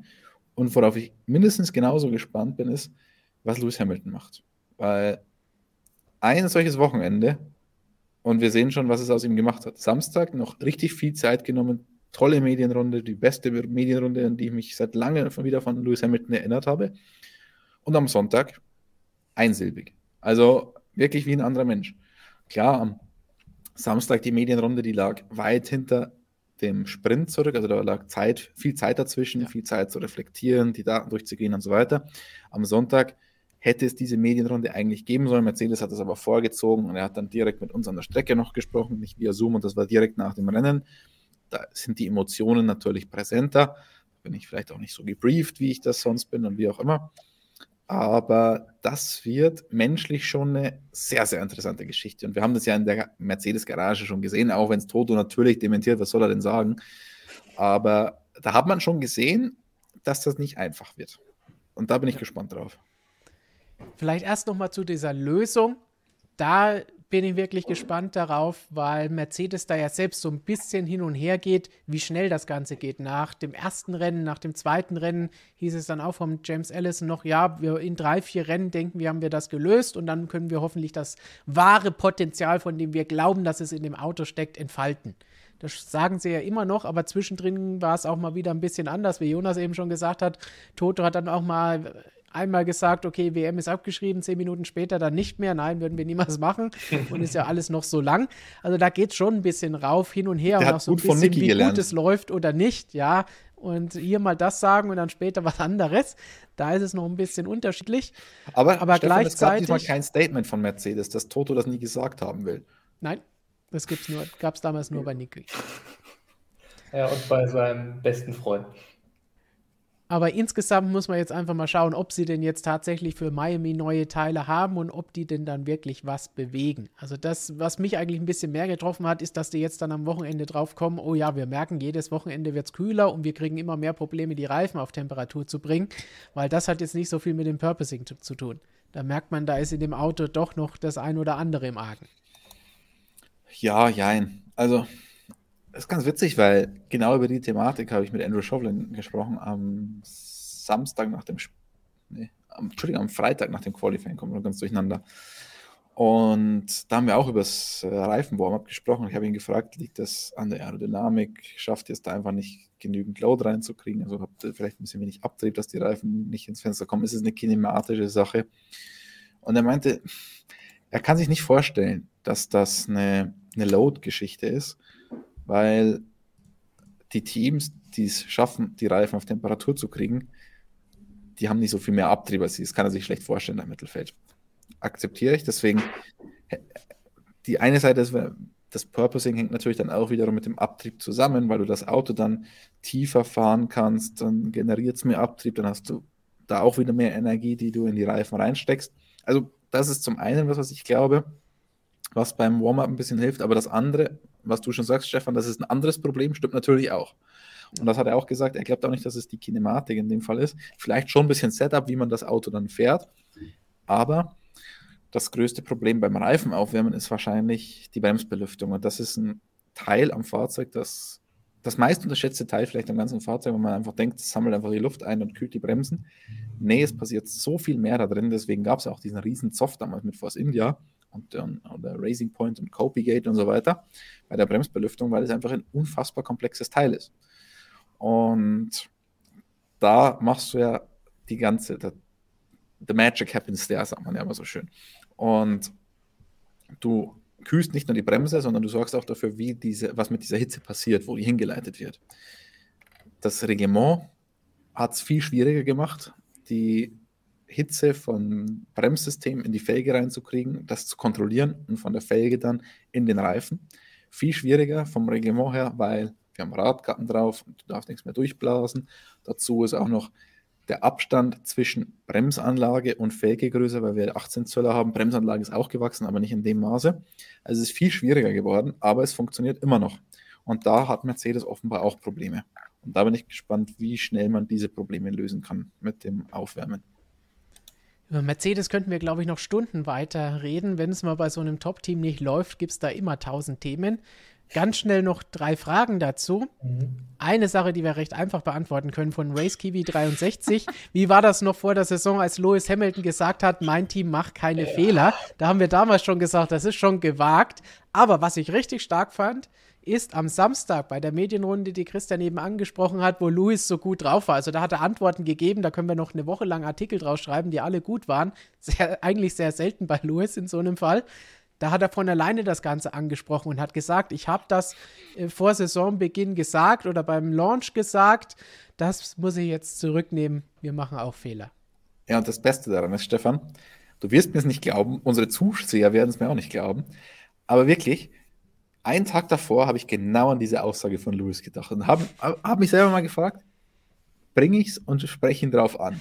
Weil die Reaktion, die er damals auf diese Frage gebracht hat, die fand ich einerseits arrogant, andererseits unfair dem Kollegen gegenüber, der sie gestellt hat. Ich glaube, das war ein französischer Kollege, ich glaube, das war Fred Ferry, das war Test in Barcelona oder Bahrain, ich weiß, das weiß ich nicht mehr ganz genau. Und das war Pressekonferenz, also keine Medienrunde von Mercedes selbst, sondern die offizielle Pressekonferenz. Und der Kollege stellt diese Frage. Und Louis hat erstmal ganz ungläubig geschaut, was fällt ihm überhaupt ein, diese Frage dazu stellen. Und hat dann halt so geantwortet, mein Team macht keine Fehler. Und genau an diese Frage musste ich tatsächlich an dem Wochenende denken und habe mir überlegt, äh, ob ich sie Louis stelle. Aber dann ist er, hat er selber drauf Bezug genommen, er ohne gefragt von selbst angesprochen. Also das fand ich stark, dass er das tatsächlich gemacht hat. Ja. Dann eine Frage von Katulan. Sind Russell Hamilton für euch immer noch das beste Fahrerduo? Mache ich ganz kurz und schmerzlos und sage ja, weil an den Fahrern hat sich ja nichts geändert. Auch wenn der eine vielleicht jetzt ein bisschen frustriert ist oder beide frustriert sind. Aber man sieht ja, was sie noch aus dem Auto rausholen. Wenn sie Möglichkeiten haben, sind sie da. Sie sind beide dieses Jahr schon aufs Podium gefahren. Also die Fahrer sind nicht das Problem. Nö, definitiv nicht. Ich, ich störe mich nur an dem immer noch. Habe ich das mal gesagt, dann, dann bitte mal abspielen, aber äh, bin ich mir nämlich nicht so sicher, ob das wirklich der Fall ist. Aber es ist auf jeden Fall eines der aller, allerbesten. Ich würde mal sagen, schaut euch den durchschnittlichen Rückstand im Qualifying an und der sagt eigentlich alles. Ja, genau. Da hat Steini das doch wunderbar belegt hier. Auch wenn natürlich der Rückstand dann komplett auf die Konkurrenz zu groß ist, aber im Team sieht man, wie gut die beiden sind. Und ob man Lewis Hamilton mag oder nicht, dass er gut Auto fahren kann, wird wohl keiner bestreiten können. Und einen haben wir noch von Music and More, auch an dich vielen Dank dafür. Was macht Mercedes eigentlich, wenn Hamilton wirklich aufhören sollte nach diesem Jahr? Wer würde dann kommen können? Sehe beim Nachwuchs nichts, was direkt im Top-Team sitzen könnte. Dem würde ich mich anschließen. Der im ersten Teil, der ja auch viel diskutiert wurde die letzten Tage, wo wir vielleicht auch noch ein eigenes Video zu machen werden, weil das so ein großes Thema war, für mich aber ein bisschen überraschend ist, ich glaube nicht, dass er schon gar nicht während der Saison das Handtuch schmeißen wird und auch nicht, dass er aufhören wird. Und auch in dieser Runde, in der er gut aufgelegt war, vielleicht am Sonntag hätte er es anders gesagt, aber da hat er auch gesagt, warum, warum sollte ich das machen? Da muss man jetzt einfach mal durch. Wir hatten jetzt so lange Erfolge und ich hatte auch früher schon schlechte Jahre, hat dann an 2009 erinnert.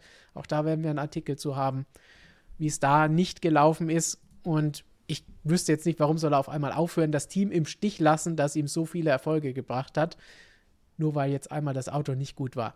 Da muss auch noch Lewis Hamilton mal durch.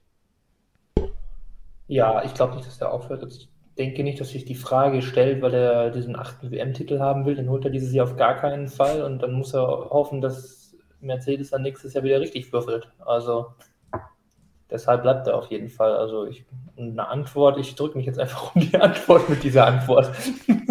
also das ist, er sollte sonst kommen, ja ich glaube, über Nachfolger braucht man da nicht diskutieren.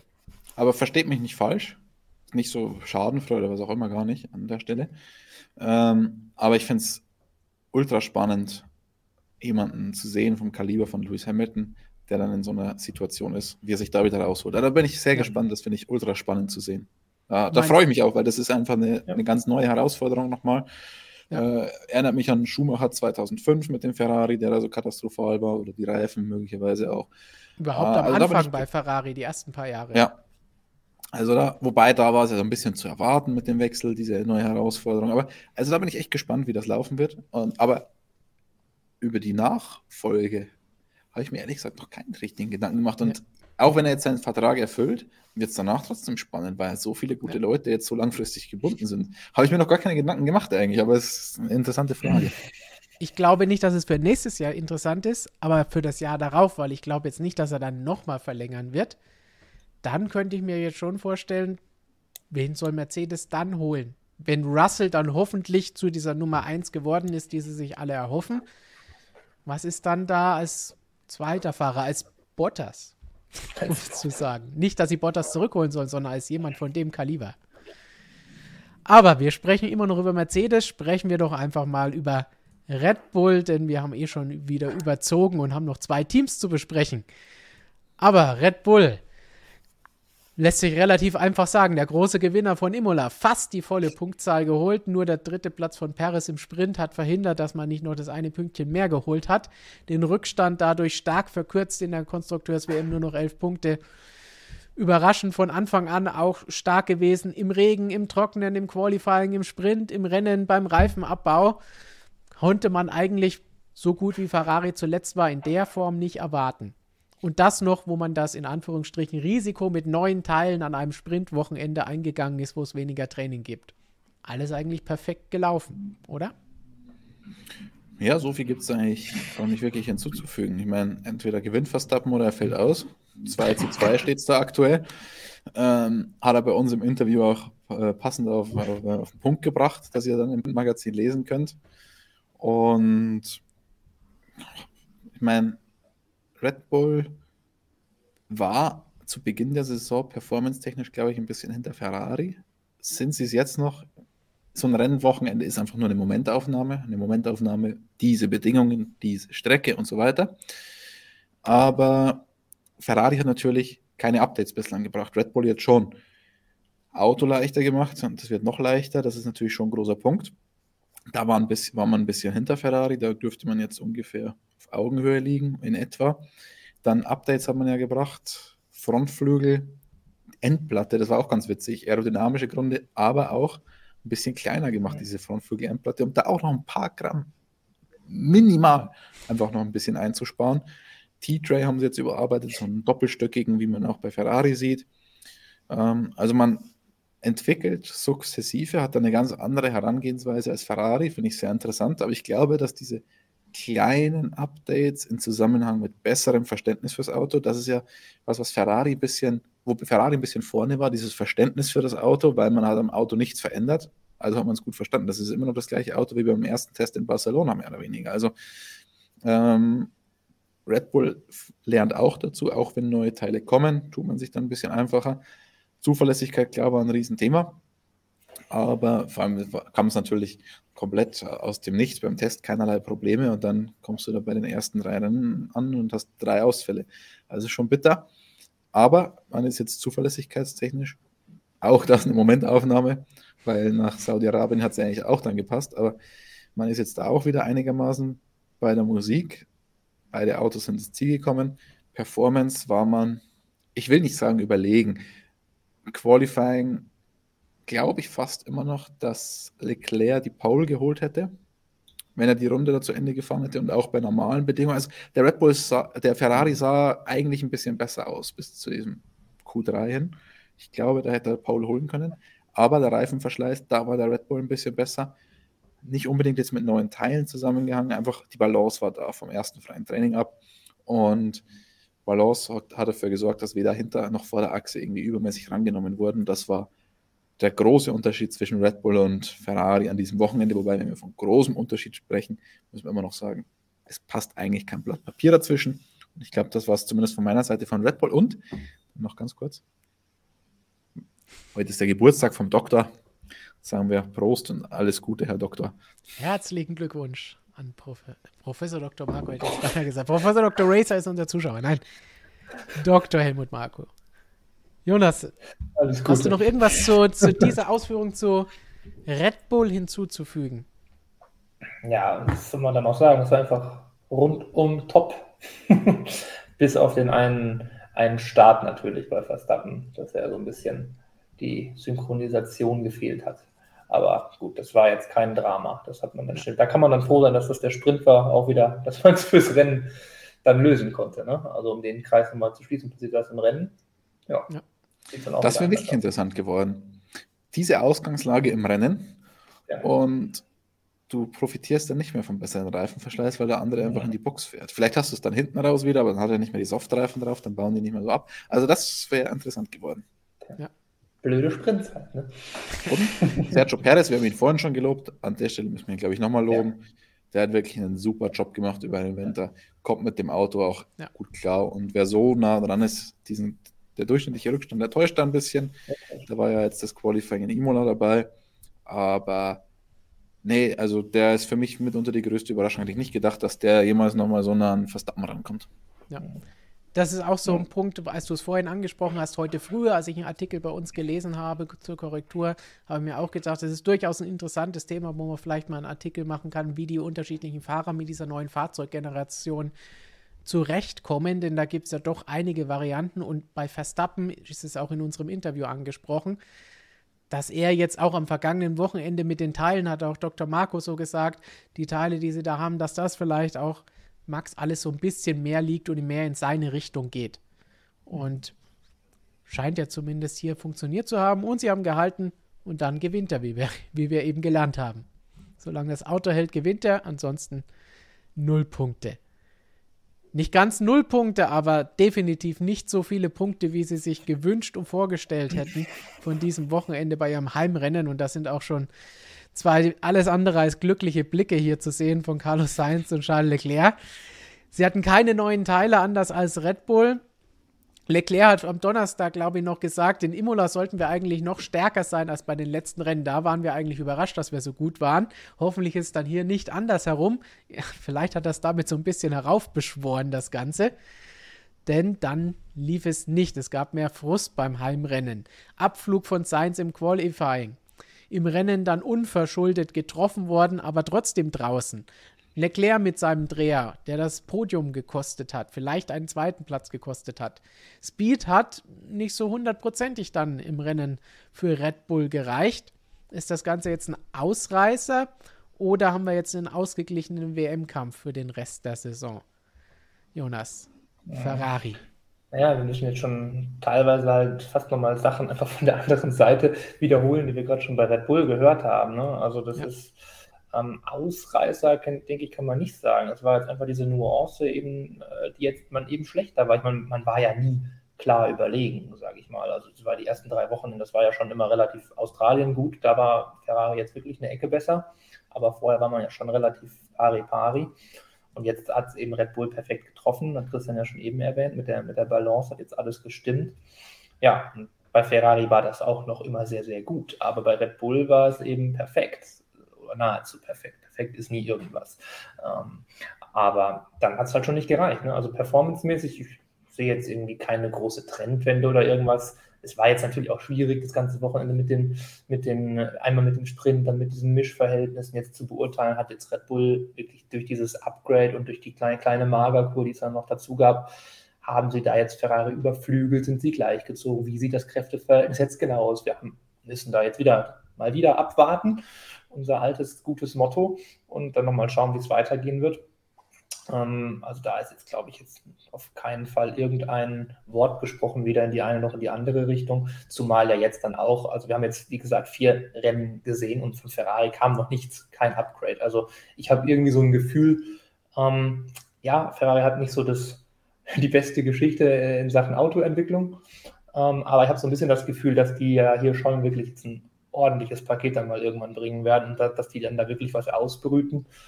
Und die werden ja jetzt dann auch nicht nie irgendwas bringen, also auf keinen Fall. Da kommt ja was aus Maranello. Ähm, und das dürfen wir auch nicht vergessen. Und wenn jetzt dann vielleicht mal wieder Ferrari den nächsten Schritt macht, dann haben wir schon so ein kleines Wettrüsten. Dann geht es mal der eine wieder einen Schritt vor, dann der andere ein. Dann funktioniert vielleicht mal irgendwo was nicht. Und das alles dann halt unter dem Budget Cap müssen wir schauen, wie viel Wettrüsten dann wirklich geht. Aber deshalb glaube ich, kann das schon mal, wenn die so eng zusammenbleiben, immer mal wieder hin und her gehen.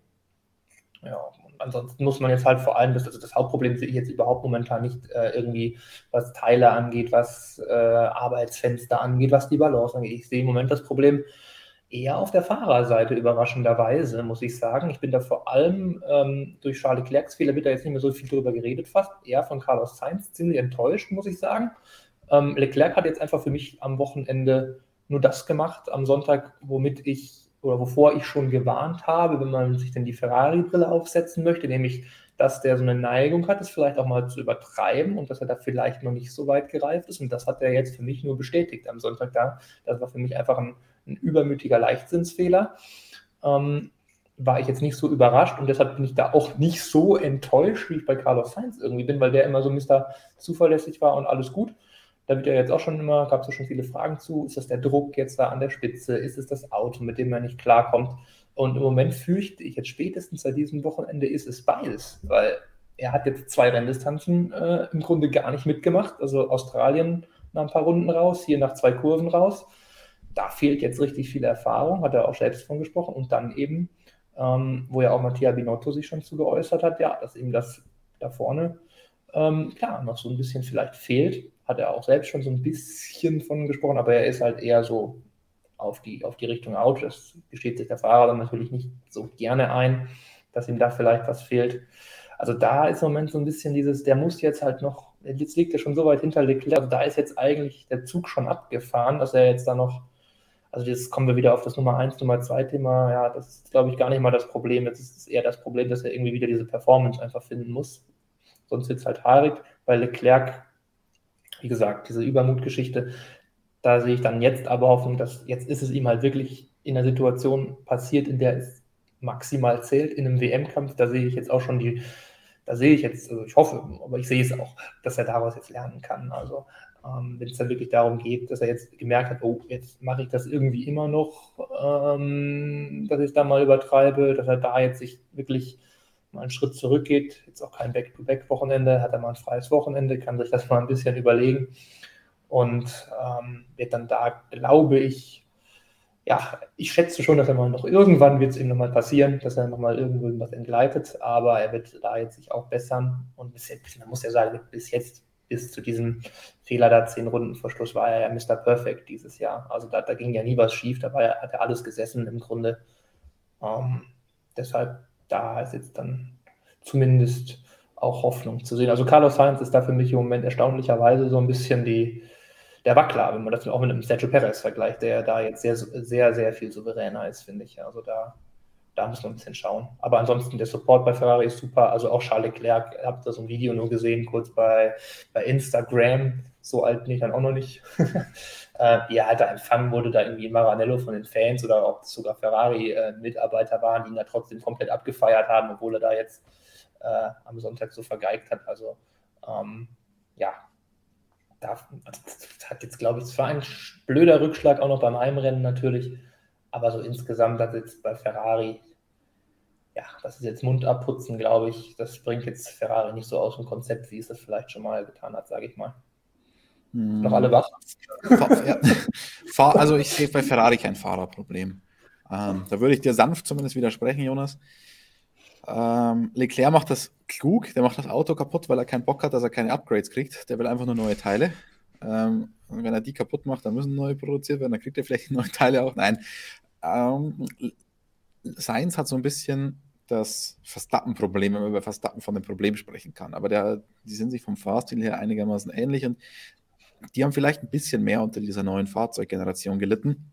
Und bei Sainz hat man es zu Beginn der Saison ganz extrem gesehen. Und das ist ganz bitter für den eigentlich.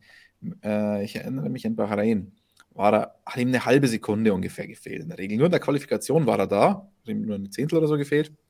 Aber das ganze Wochenende hat ihm fast eine halbe Sekunde gefehlt. Und im Rennen war es dann auch eigentlich wieder so, dass er nicht bei der Musik war. Wurde aber am Ende Zweiter, weil Verstappen dann ausgefallen ist. Äh, Perez ist auch ausgefallen, der ihn hätte angreifen können.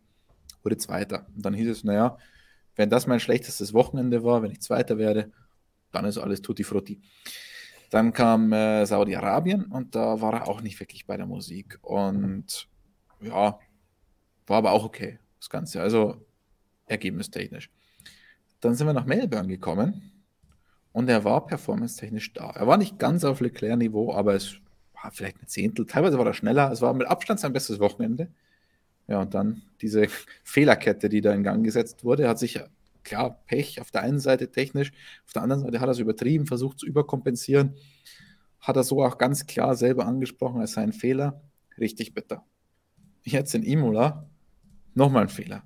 Und WM-technisch war es das dann, glaube ich, für ihn. Macht er sich, also braucht, ja, ich kann es mir nicht vorstellen, dass der da jetzt nochmal zurückkommt im WM-Kampf. Was heißt zurückkommt, noch über man jemals reinkommt in diesen WM-Kampf. Aber es ist bitter für ihn, weil er performance-technisch endlich auf, ähm, auf den grünen Zweig gekommen ist und dann jetzt diese zwei Rennen so verpasst. Also da bin ich gespannt, wo er in Miami wieder weitermacht, ob er performance-technisch zumindest da ist. Fehlertechnisch, Jonas, du hast es angesprochen, war er bislang immer eine komplett solide Nummer, hat es eigentlich nicht gemacht und ist jetzt eher ungewöhnlich für ihn. Äh, Leclerc, der Fehler in der Schikane, er war das ganze Wochenende über der schnellste in dieser Schikane, ist das ganze Wochenende, glaube ich, schon deutlich mehr Risiko eingegangen. Man hat es auch an den Bildern gesehen, wie er über diese Schikane drüber geräubert ist, das ganze Wochenende. War so ein bisschen mit Ansage vielleicht. Dazu muss man ihn noch ein bisschen in Schutz nehmen. Diese Autos sind viel härter als die Vorgänger, die verzeihen beim Springen deutlich weniger über so harte, über solche hohen Abweiser. Und deswegen, es war klar ein Fehler, er wollte zu viel. Ich glaube noch nicht einmal, dass es der Druck war oder sowas. Ich glaube, er wollte einfach zu viel, ähm, ja. weil er weiß, in diesem WM-Kampf zählt jeder Punkt. Und dann sollte er sich den Funk von Lewis Hamilton letztes Jahr aus Baku nochmal anhören, vor dem Restart. It's a Marathon, not a Sprint. Ja, das hätte ihm geholfen an der Stelle. Aber bei Ferrari fahrertechnisch sehe ich da jetzt wirklich nicht schwarz. Also Leclerc für mich mit Verstappen, Hamilton, Norris auf jeden Fall einer der vier Besten in der Formel 1 und Sainz haben wir im letzten Jahr gesehen, dem hat nicht viel gefehlt. Aber hat jetzt ein bisschen unter der neuen Fahrzeuggeneration gelitten und dann ein bisschen Pech und dann auch noch Fehler gemacht, aber das, das sieht nicht so dramatisch aus. Oder es ist, es ist nicht so dramatisch, wie es aussieht. Es ist einfach nur jetzt geballt gewesen. Wenn das jetzt in fünf Rennen oder zehn Rennen passiert, spricht kein Mensch darüber. Aber zweimal hintereinander und davor noch nicht gut gelaufen manchmal, dann kommt, sieht das ganz schnell ein bisschen ungünstig aus und gibt so ein bisschen den Dreh. Aber insgesamt glaube ich jetzt nicht, dass Carlos Sainz jetzt plötzlich super schlechter Fahrer wäre und wir einige schreiben, ja, der ist klar die Nummer zwei und so weiter. Ich meine, viele sind eh davon ausgegangen, dass Leclerc der bessere Fahrer ist. Aber wir haben wir haben ja auch vor der Saison in unserem berühmt-berüchtigten Tippspiel immer getippt. Ich war einer der wenigen, der gesagt hat, Sainz wird vor Leclerc landen. Also das wird jetzt relativ schwer dieses Jahr. Aber ich mache einen auf Mercedes. Die Saison ist noch lang, ich gebe das noch nicht auf. Gut, dann würde ich sagen, schauen wir einfach mal, wie wir immer sagen, abwarten, wie sich Ferrari in Miami schlagen wird, denn da geht es ja dann zum nächsten Rennen und da geht es dann weiter. Und nachdem wir so lange überzogen haben, ganz schnell im Schnelldurchgang noch ein paar Fragen. Danke an Christoph, denn er bedankt sich für die Reportagen und Streams, die wir ihm bieten. Wir danken dir, Christoph, und auch allen anderen fürs Zuschauen, fürs Abonnieren unseres YouTube-Kanals, unseres Printmagazins, ich glaube, das muss man Lesen jetzt fast unsere Artikel. weil Stefans Internet langsam den Geist aufgibt. Ich glaube, in Stefans Nachbarschaft haben alle schon den Tagesschau.de Stream angeschmissen für die 20 Uhr Tagesschau. Und deswegen ist bei ihm wahrscheinlich jetzt das Internet ein bisschen schlechter. Oder es liegt an meinem Internet. Jonas, kannst du Stefan Ich- noch perfekt hören? Ich höre euch beide und sehe euch beide perfekt. Bei mir ist alles super. Ich würde Okay. sagen, bei uns im Studio ist dann ich vielleicht höre ein Stefan kleines fast gar Problem. nicht mehr. Vielleicht haben wir da ein Problem im Studio, Ah. weil wir so lange überzogen haben. Vielleicht kommen die Arbeiter geschaut. wieder, die nebendran waren. Aber zum Abschluss von Flaschengeist Handmade Drinks. Sind die Autos empfindlicher als früher bei Berührung? Bei Alonso ist ja gut das Carbon fliegen gegangen nach der Berührung. Naja, gut, das war schon, also wenn der Hinterreifen, was es glaube ich war, bei Mick ihm da rückwärts so drauf wämst, weiß ich nicht. Das wäre früher auch passiert. Also, es war jetzt nicht so, dass, dass es jetzt so empfindlich war, denke ich mal. Ja, das sind kleine Beschädigungen und wenn du mit leicht beschädigten Karosserieteilen mit 300 km/h fährst und da ein bisschen Luft reinkommt, dann zerf zerfetzt das einfach. Also das ist ganz normal.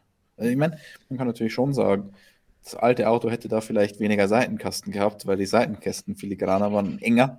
Also da stehen die Seitenkästen jetzt zu, zumindest beim Alpine oder bei anderen Autos, bei Mercedes wahrscheinlich nicht. Bei Mercedes hätte er den Seitenkasten um einen halben Meter verfehlt. Ja, hat er keinen, aber ähm, an sich sowas hätte immer passieren können. Wenn ein kleiner, wenn irgendwo ein, Ja. ein bisschen Luft reinkommt, dann hebt die Sache einfach auf. Und vom Professor Dr. Racer bezüglich Alpha. Danke, Jonas, dass du Bottas als positiven Härtefall gemacht hast in unserem Fahrerranking. Der kam mir ein bisschen zu wenig weg am Wochenende für die starke Leistung. Der passt für mich so gut ins Team, wie wir auch vorher schon. bei Alfa Romeo besprochen haben.